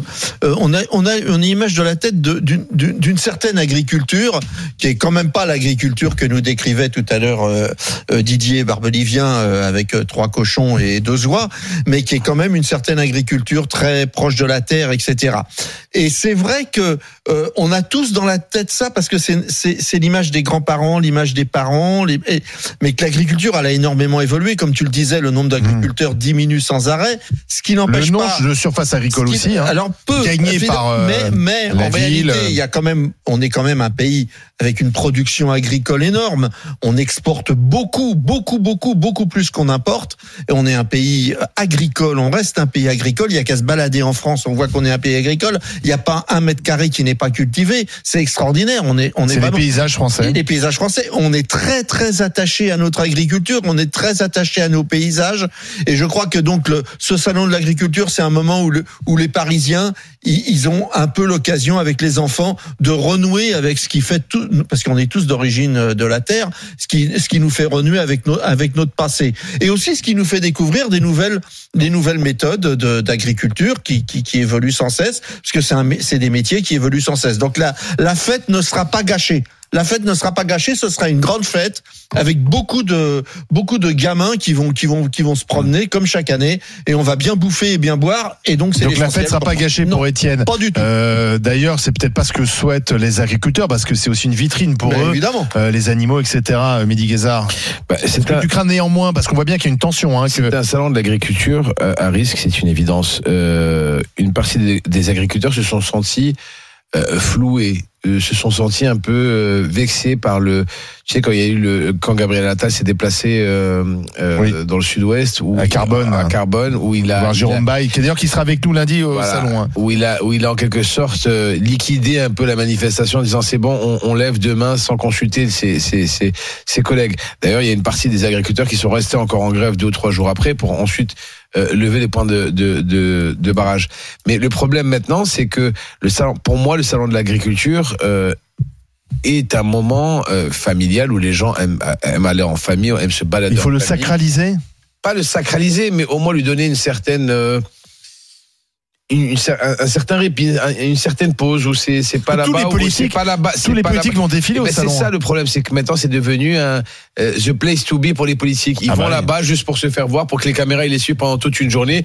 Vous vous rappelez qu'à un moment on disait combien d'heures sont restés les politiques à l'intérieur? bah, a- Marine Le Pen est restée 7 heures, Emmanuel Macron est resté 12 heures. Oui, on dirait que c'était le footing, on dirait qu'ils ont fait le, le marathon de Paris ou de New York. Tu vois ce que je veux dire? Et c'est devenu euh, pour pour la presse. hein, on est les premiers à, à critiquer, mais on est les premiers aussi à, à, à mettre une pièce dans, le jukebox où on, se disait combien de temps il va rester. Est-ce qu'il y a eu des colibés? Est-ce qu'il s'est fait prendre euh, un œuf sur la gueule? Est-ce qu'il s'est fait prendre de la farine? Euh, la, fameuse phrase de François Hollande sur Nicolas Sarkozy quand lui a dit euh, non tu le reverras plus jamais Nicolas Sarkozy tu le verras plus jamais au, au salon de l'agriculture. Tu sais tout ça le salon de l'agriculture a Le casse-toi gardé pauvre con. voilà le casse-toi pauvre con de Nicolas Sarkozy, euh, Jacques Chirac qui était l'emblème du salon de l'agriculture de son oui. temps où Jacques Chirac était était euh, quand il rentrait au salon de l'agriculture c'était euh, c'était le, le, le politique le plus apprécié. Alors qu'il n'était pas du tout originaire de la campagne et Voilà. qu'il a construit son personnage intégralement. Bravo. Exactement. Donc c'est c'est un peu c'est un peu dommage ce qui va se passer. Barbara Lefebvre, est-ce que ça va être perturbé? Parce que là, visiblement, la colère n'est pas retombée. Puis avec Ah, de l'histoire du couac du grand débat, c'est. Et la Ça question, remet une petite la pièce au question, jukebox. euh, c'est est-ce que les agriculteurs, est-ce que les éleveurs ont euh, et les petits producteurs ont l'esprit à faire la fête? Parce que ça, euh, moi, la fête sera-t-elle gâchée? Je ne pense pas quand même qu'ils vont faire des actions qui euh, viendraient à s'en prendre à la structure elle-même du, du salon et aux visiteurs. Je pense qu'effectivement, un certain type d'élus euh, vont avoir quelques difficultés dans les allées. Euh, ça sera le cas sans doute de la Macronie et sans doute aussi des écologistes euh, qui, a- selon moi, pas à, à juste titre, euh, sont la cible de certains agriculteurs. Parce qu'au contraire, je crois que la plupart des agriculteurs ont envie de, de travailler vers euh, la préservation de l'environnement. Mais si on est sur la fête, sera-t-elle gâchée, etc., c'est parce que ce que vous avez décrit, c'est que oui, le salon de l'agriculture, c'est un spectacle. Le salon de l'agriculture, c'est pas l'agriculture, c'est même pas la vraie vie des animaux d'élevage, c'est même pas la vraie vie des producteurs, c'est pas voilà, c'est une espèce de carte postale euh, un peu surannée et parfois très fausse de ce que c'est que la réalité de, de, de cette vie-là, de la vie des agriculteurs. Et je pense que justement, c'est ce qui est intéressant, c'est que cette année, la réalité de la vie des agriculteurs, elle vient percuter le, la, la mise en scène de ce qu'est le salon de l'agriculture. Moi, je vous l'avais dit déjà l'année dernière. Euh, Il y a par exemple, c'est sûr et certain, je viendrai évidemment à- au hall 7 où nous sommes. Je n'irai absolument pas dans les halls où les animaux sont présentés parce que moi je ne supporte pas de voir les animaux euh, dans ces conditions-là. Je parle pas dans leur site d'élevage, c'est autre chose, mais là ils sont là entre euh, trois palettes de, de trucs avec du foin. Bien, je sais qu'ils sont dans de bonnes conditions, ne vous énervez pas, mais moi je, je n'ai pas envie de voir ça. Donc je n'y viendrai pas dans cette partie-là parce que pour moi c'est une espèce de mise en scène qui est tellement fausse et voir les petits Parisiens, ah viens on va voir les vaches, ah viens on va voir les Bah, moutons. parfois, c'est la seule occasion de voir des vaches. Ben, hein. pour, eh ben c'est bien dommage parce qu'il y a Bah, d'autres oui. occasions de voir des vaches et d'autres occasions de voir des moutons quand tu habites en région parisienne. Quand tu es Il y a en des région parisienne- qui viennent à l'intérieur, qui gagnent de l'argent, qui vendent des produits. Ne, ne, ne sois, Il y a des pas concours, juste le- il y a des concours Si tu veux bien, je ne t'ai pas- le petit, le petit Je- Parisien qui vient, qui, qui tapote le cul de la vache. je t'ai pas, je t'ai pas interrompu, Mehdi, et je dis encore une fois, chacun fait ce qu'il veut. Si chacun veut emmener ses enfants, ils font ce qu'ils veulent. Je n'empêche personne. Oui, mais- On a quand même le droit de s'exprimer. Moi, je pense que si j'ai envie, et ma fille, euh, s'il avait envie de l'emmener voir des vaches et des cochons, je l'ai emmené voir des vaches et des cochons Mais où dans des espaces où il y avait des vaches et des Oui, cochons en liberté. Non, mais Barbara, c'est. et dans vrai. des élevages de gens qui Oui, élevaient mais- des cochons et mais- élevaient des vaches. non, mais Barbara- je, les ai pas, je me suis dit, je vais pas l'emmener à la porte de Versailles pour voir des vaches. Ce que je voulais Voilà. dire, Barbara, c'est qu'aujourd'hui. peut-être un peu plus de moyens que certaines personnes. Peut-être que tu as. ah, Excuse-moi, non mais Pas excuse-moi. du tout, non. Non mais excuse-moi, Excuse-moi, Barbara. non. Mais Pas Barbara, mais quand t'as une famille qui a cinq gosses ou six gosses et que le gars il veut, et- mais c'est pas grave, il veut aller au salon de Ah bah l'agriculture te coûte pour voir des animaux, au salon de pour voir des animaux et qu'il ne peut pas se déplacer. Tu dis n'importe mais- quoi, mais tu- Mehdi. hein. Si tu vas voir, si tu Mais vas, en fait, c'est incroyable. Tu sais qu'il y a des, tu sais qu'il y a des, tu sais qu'on peut pas finir une phrase. Mais tu sais qu'il y a tu des tu m'as mis entre Étienne et Barbara. Je suis entre le feu Mais et flamme. tout à l'heure, t'as fait un Euh, tunnel, ben, on t'a rien mais dit, on t'a mais pas Laisse-moi finir alors, s'il te plaît, Barbara. Laisse-moi juste Tu finir. me parles d'argent, tu m'interpelles en me parlant d'argent, donc je te réponds. Il y a des éleveurs partout en France, dans toutes les régions, qui font des journées portes ouvertes à Paris, la a ferme, beaucoup des où tu peux aller, où tu peux aller Entre sans payer un 14e et le ticket. Donc tu, 17e. tu parles de choses que tu beaucoup. connais pas, Mehdi. Non, mais il y en a beaucoup entre le 14e et Et le en plus 17e d'agresser les gens et de les le accuser 14e et et le de mettre des 17e histoires d'argent arrondissement. là-dedans. Stop, si Il y vous en a parlez en beaucoup tête, on d'éleveurs. comprend rien. Simplement, moi, je pense, Barbara, qu'avant, on avait un lien plus direct avec le monde agricole parce qu'on avait un grand-père euh, Ah ou un oncle qui était encore agriculteur. Les agriculteurs sont de moins en moins nombreux et ce lien entre celui qui vit en ville et celui qui vit à la campagne, il est quand même de plus en plus et loin euh, euh, et, et donc Distendu, et distendu, voilà. Et donc c'est vrai que parfois, pour beaucoup, la seule façon d'être encore en lien avec ce monde-là, c'est d'aller porte de Versailles. Avant, effectivement, les gamins, il allait en vacances chez Oui, Papy Mamie oui, qui oui, était dans une ferme Bah oui. et donc il passait une semaine, même s'il habitait en ville, à, à nourrir les animaux. Aujourd'hui, ça n'existe plus J'ai bien compris, mais je ne t'ai pas dit le contraire. Mais Ouais, je te dis c'est pour qu'il ça que ça existe. marche, je suis d'accord, mais je dis simplement, si ça, ça intéresse des gens d'être informés, il existe des alternatives où on peut aller voir des animaux de ferme dans des fermes sans avoir besoin d'aller au salon de l'agriculture. Mais maintenant, c'est très bien. Je ne, je ne critique pas les gens qui vont au salon de l'agriculture. Il n'y a aucun problème. Moi, je dis simplement, c'est un spectacle, la fête de la- le salon de l'agriculture. C'est déjà un spectacle. Et cette année, le spectacle est percuté par le réel. Alors, et on va d'ailleurs- et c'est pour ça qu'en soi, il sera gâché parce que les agriculteurs font entendre la voix de ce que c'est que la réalité. Alors- et la réalité, c'est pas le salon de l'agriculture. Dans un instant, je vous donnerai des, des, des nouvelles que je reçois sur l'organisation du grand débat. C'est très très compliqué Alors parce que il y a beaucoup d'ONG qui disent bon, on va pas y aller finalement. Euh, mais avant ça, accueillons Philippe, Jean-Philippe, pardon, qui est avec nous, qui est agriculteur, producteur laitier, c'est ça? Ouais, tout à fait. Producteur de porc aussi. Ah bah du côté ah bah tiens en Bretagne ah bah tiens Ah, la, la, la Bretagne. que je vous laisse avec euh, Étienne Libic tout à l'heure Ouais, qui ouais, disait je du mal je de, vous Ouais, ouais, j'ai, j'ai, j'ai, j'ai, j'ai ouï dire ça un petit peu. Enfin, j'ai entendu, j'ai Je entendu. pense pas du mal du tout. Non, non, mais euh, je suis souvent d'accord avec Étienne. Euh, j'ai rien contre vous, hein, Barbara, mais Barbara, je suis souvent pas d'accord. Mais ça, c'est pas grave. vous Ça pensez que la fête vous pensez que la fête sera gâchée ou pas? Alors c'est c'est difficile. La fête gâchée, non, je pense pas. Moi, par exemple, j'y serais présent trois jours. Euh, mais euh, la fête gâchée, non. Alors Barbara n'est pas d'accord, mais moi, en tant qu'agriculteur, euh, voilà, breton, d'Ille-et-Vilaine, producteur de lait, de porc, enfin multiplicateur de semences aussi, enfin peu importe, toutes mes étiquettes. Je pense que c'est quand même une belle vitrine. On parle de nous que dix jours dans l'année. Alors cette année un peu plus avec euh, voilà Avec la mobilisation qu'on a en ce moment. Ga- gâché, je pense pas. Après, on va pas se mentir, il y aura des actions coup de poing. On maîtrisera pas la masse des agriculteurs présents. Euh, je me pro- je me pr- présente pas en tant que syndiqué, fédé, CR, conf. hein. je veux dire, moi, je suis loin de tous ces débats-là. Mais malheureusement, on- n'empêchera pas des actions coup de poing menées par des producteurs bah, sur les gros stands de nos industriels Lactalis. Et pourtant, moi, je produis avec Lactalis, par exemple. faut le faire de manière intelligible et audible. C'est compliqué, la tension est forte. Euh, Est-ce que, est-ce que alors la tension est forte? Les autorités s'étaient donné la semaine pour la faire retomber. Est-ce que vous trouvez que ah, il y a eu les annonces de Gabriel Attal Bon, il y a ce grand débat, mais tiens par exemple ce grand débat, vous en pensez quoi? Enfin, ouais, ouais, ouais. Les annonces de Gabriel Attal mercredi, bon bah, c'est du flou. Enfin, c'est du flou. On va pas se mentir. Euh, le GNR, c'est bien. Enfin, c'est bien quoi. On maintient ce qui existait. Les 4% de jachère. Je vais rentrer peut-être dans du trop technique, donc je vais pas, je vais pas trop déblatérer. Dans des zones bocagères, nous, ça existait pas les 4% de jachère. Euh, préserver la biodiversité. Enfin, on, on est content de tout ça. Aujourd'hui, qu'est-ce qui nous impacte nous? Bah, déjà d'une, c'est notre revenu. C'est les fameuses c'est les fameuses clauses miroirs et c'est surtout euh, la déclinaison du Green Deal, le farm to fork, là, de la ferme, enfin de la ferme à la fourchette, qu'il faut revoir complètement, quoi. C'est c'est surtout Donc, ça. Ça, en c'est à fait. l'échelle européenne. Donc en fait, ce qu'il vous faudrait, c'est Ursula au salon de l'agriculture. Elle devait venir, mais finalement, elle vient pas, Ursula. Mais je suis d'accord, Barbara. Oui, Parce oui, que c'est elle la responsable. C'est en grande partie Ah, l'Europe. Euh, si, c'est la Commission européenne aussi. En grande partie. J'ai pas dit tout, C'est pas mais en grande partie. Beaucoup plus complexe que ça. C'est c'est plus complexe, ouais, je suis d'accord, Étienne. Mais Barbara, quelque part, vos propos, je, je les corrobore.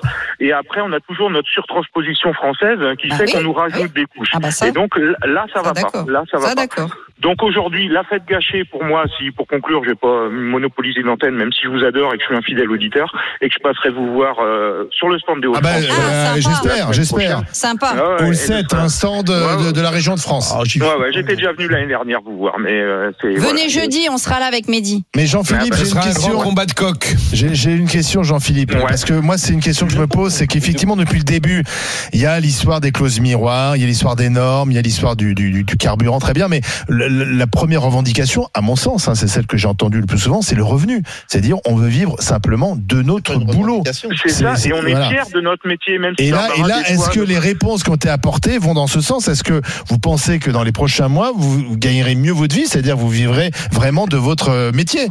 Bah, au- au- Aujourd'hui, en fait, c'est tout ce qu'on attend. Est-ce que ce Ouais. sera le cas Aujourd'hui, on est dans l'expectative. Le fameux grand débat, quand on voit les organisations qui étaient invitées, enfin, ça va faire un flop. Ce truc-là. Enfin, vous allez, je pense, euh, euh, discuter après, puisque vous aviez soi-disant des quelques nouvelles. Oui, mais enfin, mais j'ai quelques enfin, nouvelles, vous allez voir. Mais ça, les ça ça s'arrange pas. génération, génération future, euh, dernière rénovation, je sais plus comment ils s'appellent. Enfin, ces gens-là Oui, n'ont oui, rien mais en fait, même eux, ils veulent pas agricole. venir. Donc. Excusez-moi, mais vous, euh, vous trouvez pas que euh, durant la semaine dernière, je trouve que les revendications euh, des, des, des agriculteurs et en particulier des éleveurs se sont tournées plus vers contre Lactalis et contre les plateformes de distribution la et- et, et beaucoup moins Ah. beaucoup moins de ce qui nous avait été dit la première fois c'est-à-dire sur les questions des concurrences euh, notamment au sein de l'UE parce que ça à mon avis ça tient pas tellement la route à l'analyse.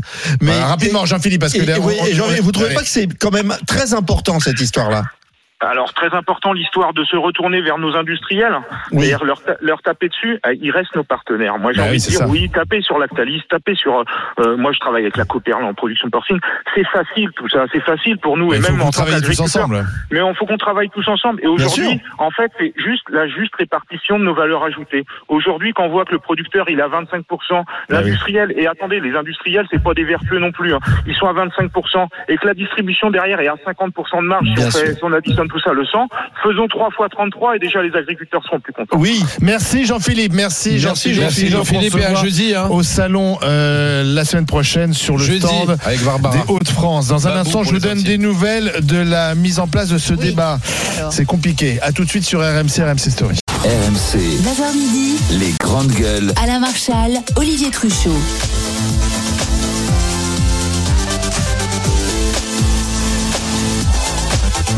Sur RMC, RMC Story, à tout moment, vous pouvez bien, bien sûr télécharger les GG sur, euh, sur l'appli RMC, les podcasts. Par exemple, le, le podcast de la première heure est désormais disponible. Puis il y a aussi euh, tout ce qu'on se raconte pendant la pub, euh, des petites confidences des uns des autres. Par exemple, là, on vient de se poser la question quelle, est, quelle était notre chanson d'amour préférée? Et vous découvrirez la réponse de midi. C'est assez surprenant, on s'y attendait pas. Voilà, c'est donc les podcasts des GG. Vous connaissez Olivier Truchot. C'est l'hymne de la Ligue des Champions. sur l'appli C'est RMC. l'hymne de la Ligue des Champions. Je vous propose. Alors, vous savez qu'il y a ce grand débat qui s'organise, enfin avec difficulté. Rappelons euh, ce qui s'est passé. Euh, qu'on puisse dire. Hier, on apprend que pour le grand débat, Emmanuel Macron veut mettre des gens très différents autour de lui pendant des heures pour discuter au salon de la culture. Donc, il avait invité à la fois la FNSEA et les soulèvements de la terre. Je rappelle que les soulèvements de la terre, sans rentrer dans le détail, mais et- et Gérald Darmanin voulait les dissoudre en expliquant que c'était des éco-terroristes. Bon.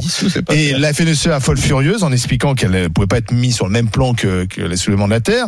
Ils ont dit non, on n'y va pas. Les soulèvements de la terre ont dit c'est une supercherie, on n'y va pas. Et donc pour l'instant, le grand débat est maintenu et on essaye d'avoir d'autres participants. Alors je regarde le, le point justement sur euh, sur les discussions et notamment du côté des ONG parce qu'ils veulent mettre aussi des ONG, pas seulement des agriculteurs.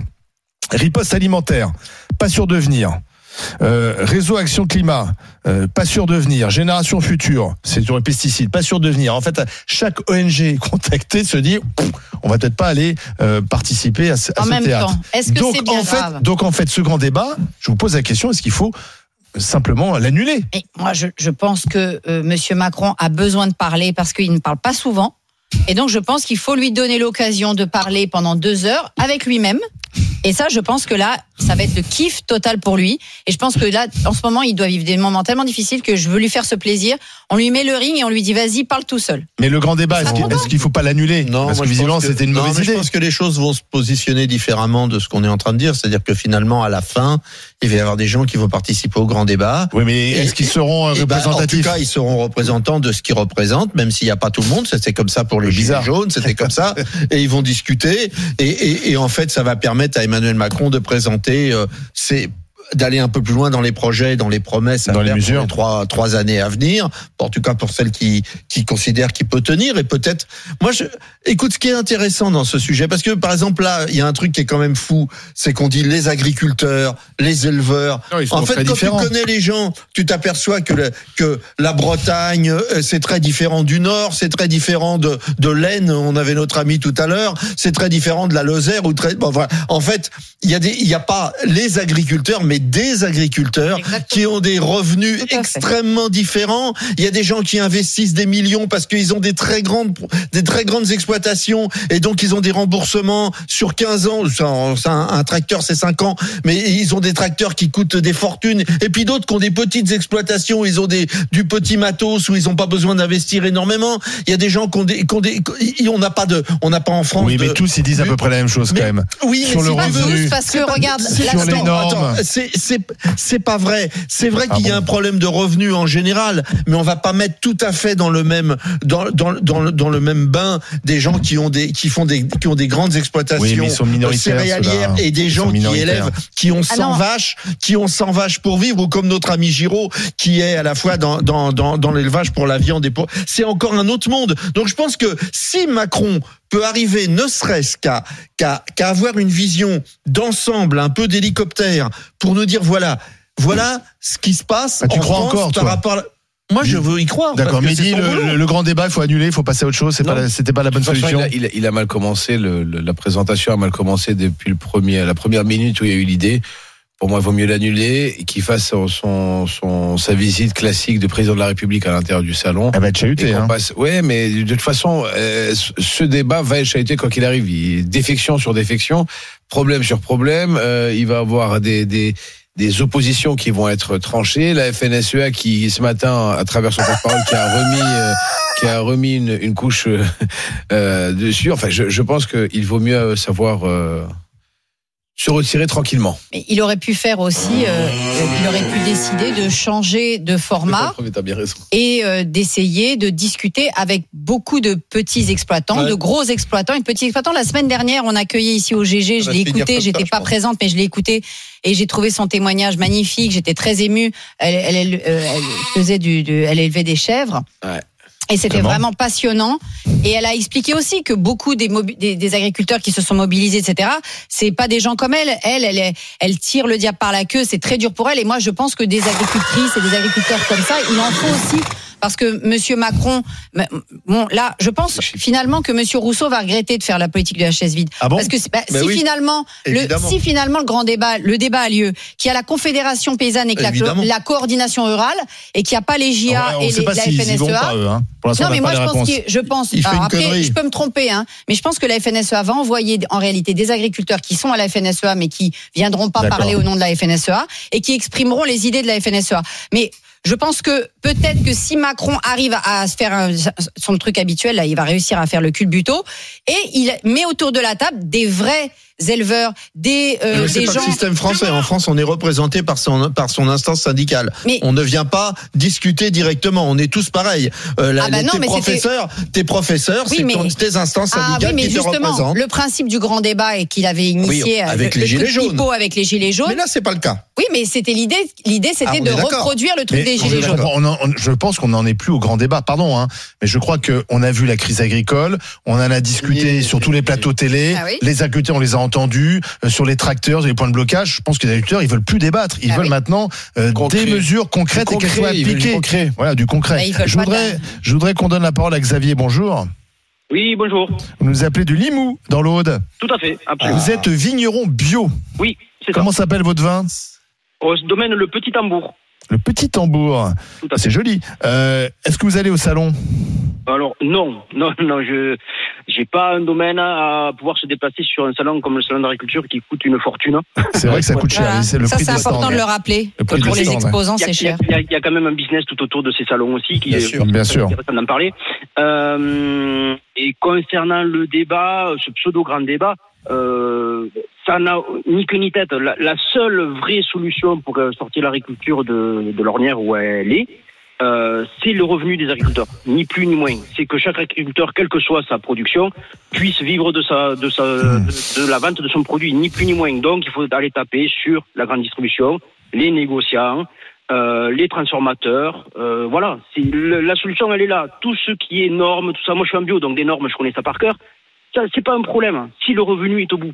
Point. Oui, mais tous, que la tous, fête- tous ne sont pas, à, ne, tous ne sont pas à égalité dans la mesure où, par exemple, l'aide, l'aide, les, les subventions, vous n'avez pas vous euh, à Limoux euh, tout à fait les mêmes, euh, les mêmes subventions que d'autres par rapport à votre production. Donc déjà, il y a une inégalité de départ. Ah oui, oui, non, mais il y a une inégalité de départ, mais qui, si le revenu étant au bout, n'aurait pas lieu d'être. C'est-à-dire Bien qu'il y a des aides qui pourraient disparaître. hein. Ah Exactement. sûr. Ah Et oui. comme, Exactement. comme- comme- comme- comme dit votre grande gueule Giraud, euh, les subventions sont là pour que tout le monde puisse manger à sa faim. hein. C'est ça. Exactement. C'est ça. Euh, Xa- Xavier, est-ce que la oui, fête va être gâchée? Est-ce que vous avez des, des infos comme quoi des il y aura, il y aura forcément Des de actions des actions. Ah, c'est c'est bien possible, je j'en sais rien, je suis pas dans le syndicalisme, j'en ai aucune idée, mais j'ai bien peur, vu le désarroi et le, la- le catastrophisme dans certains secteurs, j'ai bien peur qu'il y ait des choses qui se passent. Oui, alors grave ou pas grave, j'en ai aucune idée, euh, symbolique ou pas, je sais En pas. ce moment, il y a les, Et bon, les tracteurs qui sont dans Paris, là, qui vont vers les Invalides. eh, c'est moindre mal. oui, c'est moins normal. Voilà. Ils devraient aller plutôt devant l'Elysée, mais bon. Oui, Euh, le problème, c'est qu'ils n'auront pas accès. Ce serait beaucoup plus compliqué, je pense. Et c'est- ils n'auront pas accès. Euh, mais non, non, je, je pense qu'il peut y avoir des actions, que ce soit sur le salon de l'agriculture ou ailleurs. Hein. Euh, dans, dans le sud de la France, il y a des actions dans les grandes Mhm. Mais ce que je surfaces comprends pas, c'est que ces actions recommencent alors qu'on les a connues il y a un mois et demi. Il y a eu plein d'annonces, il y a des le salon. déplacements, et que, que- finalement, finalement, on a l'impression de revenir un peu à la case Parce départ. que les, quoi. les annonces faites ne N'ont pas été retenues. pas. Été ça, ça ne sert à rien. Ça ne sert à rien. Euh, les, baisser les normes sur les cophytos, tout ça, mais c'est, euh, ça ne sert à rien. Mais attendez, c'est des, demandes, de la part des agriculteurs. mais non, non, non, non, non, c'est des demandes de, du syndicat. Mais vous, si vous en parlez avec n'importe quel agriculteur, il va vous dire, moi, si je, m'en- si je peux me payer un salaire tous les mois, les normes, eh ben, je ferai avec, ni plus ni moins. C'est contraignant, tout ce qu'on veut. En bio, c'est encore plus contraignant. Mais si on a un revenu au bout, on fait. C'est tout. Ce n'est qu'une question de revenu. Je suis tout à fait d'accord avec Xavier, parce qu'en fait, la façon dont certains syndicats l'ont présenté, c'était les normes nous tuent, etc. Mais il y avait beaucoup d'autres agriculteurs, et y compris des agriculteurs qui étaient mobilisés, qui disaient nous, ce qu'on veut, c'est vivre de notre travail. C'est ça notre première revendication. C'est Oui, mais pas c'est les vrai qu'il y a normes. des normes administratives qui Il sont y a des normes. dingues. Oui, Il y a, il y a des la taille normes. de la bûche pour non, mais ça le- d'accord, Enfin, ça Mais d'accord, mais d'accord, c'est mais pas, ça peut pas cette norme-là qui empêche l'agriculture. Non, mais ça, te pourrit ta vie. Tu passes ta vie à régler euh, dans non, tous les métiers. hein. Non, non, non, non, vous vous trompez. Ça pourrit la vie d'un agriculteur. Si en plus tous les mois, le gars, il se, il se Bah, demande. oui, il c'est ça en plus, bien Voilà. sûr. S'il gagnait bien sa vie, il accepterait ces normes. Mais, Mais non seulement il gagne pas bien sa vie, mais en plus, il doit, il doit respecter des métiers- normes administratives. dans c'est tous les métiers, quand t'es en profé- les normes qu'il faut taper un les chefs d'entreprise, ils disent la même chose. Un chef d'entreprise. Gagner sa vie. Exactement, un chef d'entreprise, une profession libérale, il passe son temps dans la paperasse. Ah oui. Mais s'il gagne sa vie derrière, il, il ronchonne, Oui, mais mais, il le fait. Un agriculteur, pas- il ronchonne et en plus il gagne pas sa vie. Oui, mais Barbara, dans ce pays tellement administré, on peut pas lâcher un peu la, la grappe Si. aux gens. Voilà. Mais c'est pour Les- ça. Leur faire confiance. Regarde le nombre, Et de, ça. le, le nombre de fonctionnaires dans le ministère de l'Agriculture, c'est Oui. un des, des, ministères qui a le plus de, Bah de, ça. personnel. Pour faire appliquer les normes. Pour faire appliquer des normes qui sont des fois complètement utopiques. c'est là que la mobilisation des agriculteurs, elle, elle est salvatrice aussi pour toute l'opinion publique. Il faudrait qu'à chaque fois qu'il y ait une mobilisation, les gens continuent Continue, à ne pas se contenter de ce que vient leur annoncer un gouvernement. Et moi, je trouve ça. J'ai eu peur au moment de Attal et sa botte de foin. Je me suis dit, tu vas voir, ils vont rentrer à la, à la maison. Et en fait, non. Et là-dessus, il, doit, il donne l'exemple à tout le monde. Il faut continuer à se battre jusqu'au bout. Et la C'est terminé. Et la limou, c'est la blanquette à limou. Voilà, c'est terminé. Écoutez, coq. le coq. Voilà. Le coq que nous allons entendre respecter au, le coq. au salon, puisqu'à partir de lundi, c'est l'événement la semaine prochaine sur RMC. Les grandes gueules seront en direct du stand de la région Hauts-de-France depuis ce 60e salon de l'agriculture. Et lundi, autour de la table, il y aura Charles Consigny, Didier Giraud, bien sûr, notre agriculteur, et Flora Gebali. Donc, à lundi, dans le hall 7 du Parc Expo de la Porte de Versailles à Paris. Estelle Denis, bonjour. Nous aussi, au salon de Mais oui, lundi, je crois. Ouais, au stand des Hauts-de-France. On- on va se croiser. Exactement, je- je- j'en suis ravie. De- D'ailleurs, Oh, nous allons en parler Je sais de ce que sur salon. le stand des Hauts-de-France, on mange très bien. hein. Oui. Donc ne prévois rien après parce que aussi le pour ça que soir. nous allons. Voilà. Euh, euh, on va se demander justement, euh, en parlant du salon de l'agriculture, est-ce que c'est le salon de tous les dangers pour Emmanuel Macron? Ça, ça s'annonce pas très très bien. Non, c'est. Euh, on attend vos avis, vos réactions au, au- au 32-16. On parlera également de la grève à Météo France en pleine tempête. Ah, c'est une bonne Il y idée. avait également la grève à la SNCF en plein pendant les vacances. Est-ce que la notion de service public existe? Encore en France Ça, c'est la question qu'on vous posera à 13h. Les profs sont là. Et puis, ça, ça va te plaire, Barbara. Désastre environnemental, qualité douteuse, bien-être animal bafoué. Est-ce qu'il faut continuer à manger du saumon en France? Ah là là, le saumon. On Ah en là, consomme. ah, trois ne lancez pas sur le saumon. T'en manges pas du 3 heures avec Barbara Lefebvre. par personne et par an. saumon? Ah, certainement pas du saumon On est les d'élevage. champions d'Europe consommation Voilà, de saumon. du Le saumon d'élevage. d'élevage, ça a été la pourriture. Ça fait 20 ans qu'on a inséré. Avant le saumon, c'était une fois dans ta vie à Noël, machin. bien sûr. Maintenant, la banalisation du saumon et Saumon, le saumon bah d'élevage, un cauchemar. il adore le saumon, les C'est inadmissible, mais il vient d'où ton- saumon Il C'est du saumon d'élevage. Ou de Ah, chez. bah, euh, eh ben des voilà, à bah, la poissonnerie. Bah, bah excusez-moi les gars, non mais non mais à un moment si vous voulez qu'on ne bouffe rien à part des bah, ouais, qu'on se Ben voilà, ben je l'achète dans les supermarchés classiques au rayon poissonnerie quand c'est du saumon frais ou quand c'est du saumon. Et tu regardes Ben si c'est d'élevage ou Ouais, sauvage. mais, mais on n'a pas le même j'ai pas le même temps, euh, Barbara. J'ai pas le temps de tout regarder. Mais il a Je fais confiance. Je Ah, fais confiance. saumon, Voilà, je fais confiance. Je mange du saumon. C'est pas parce que c'est devenu anti-écologique que je vais arrêter de bouffer du C'est pas saumon. anti-écologique, c'est pour ta santé aussi, parce que c'est plein de, c'est plein de médicaments. Ben, tu sais tous les de médicaments qu'on donne aux, médicaments qu'on donne euh, au saumon d'élevage. Lancé. Allez les garçons et On va tout arrêter. Bon week-end à manger tous.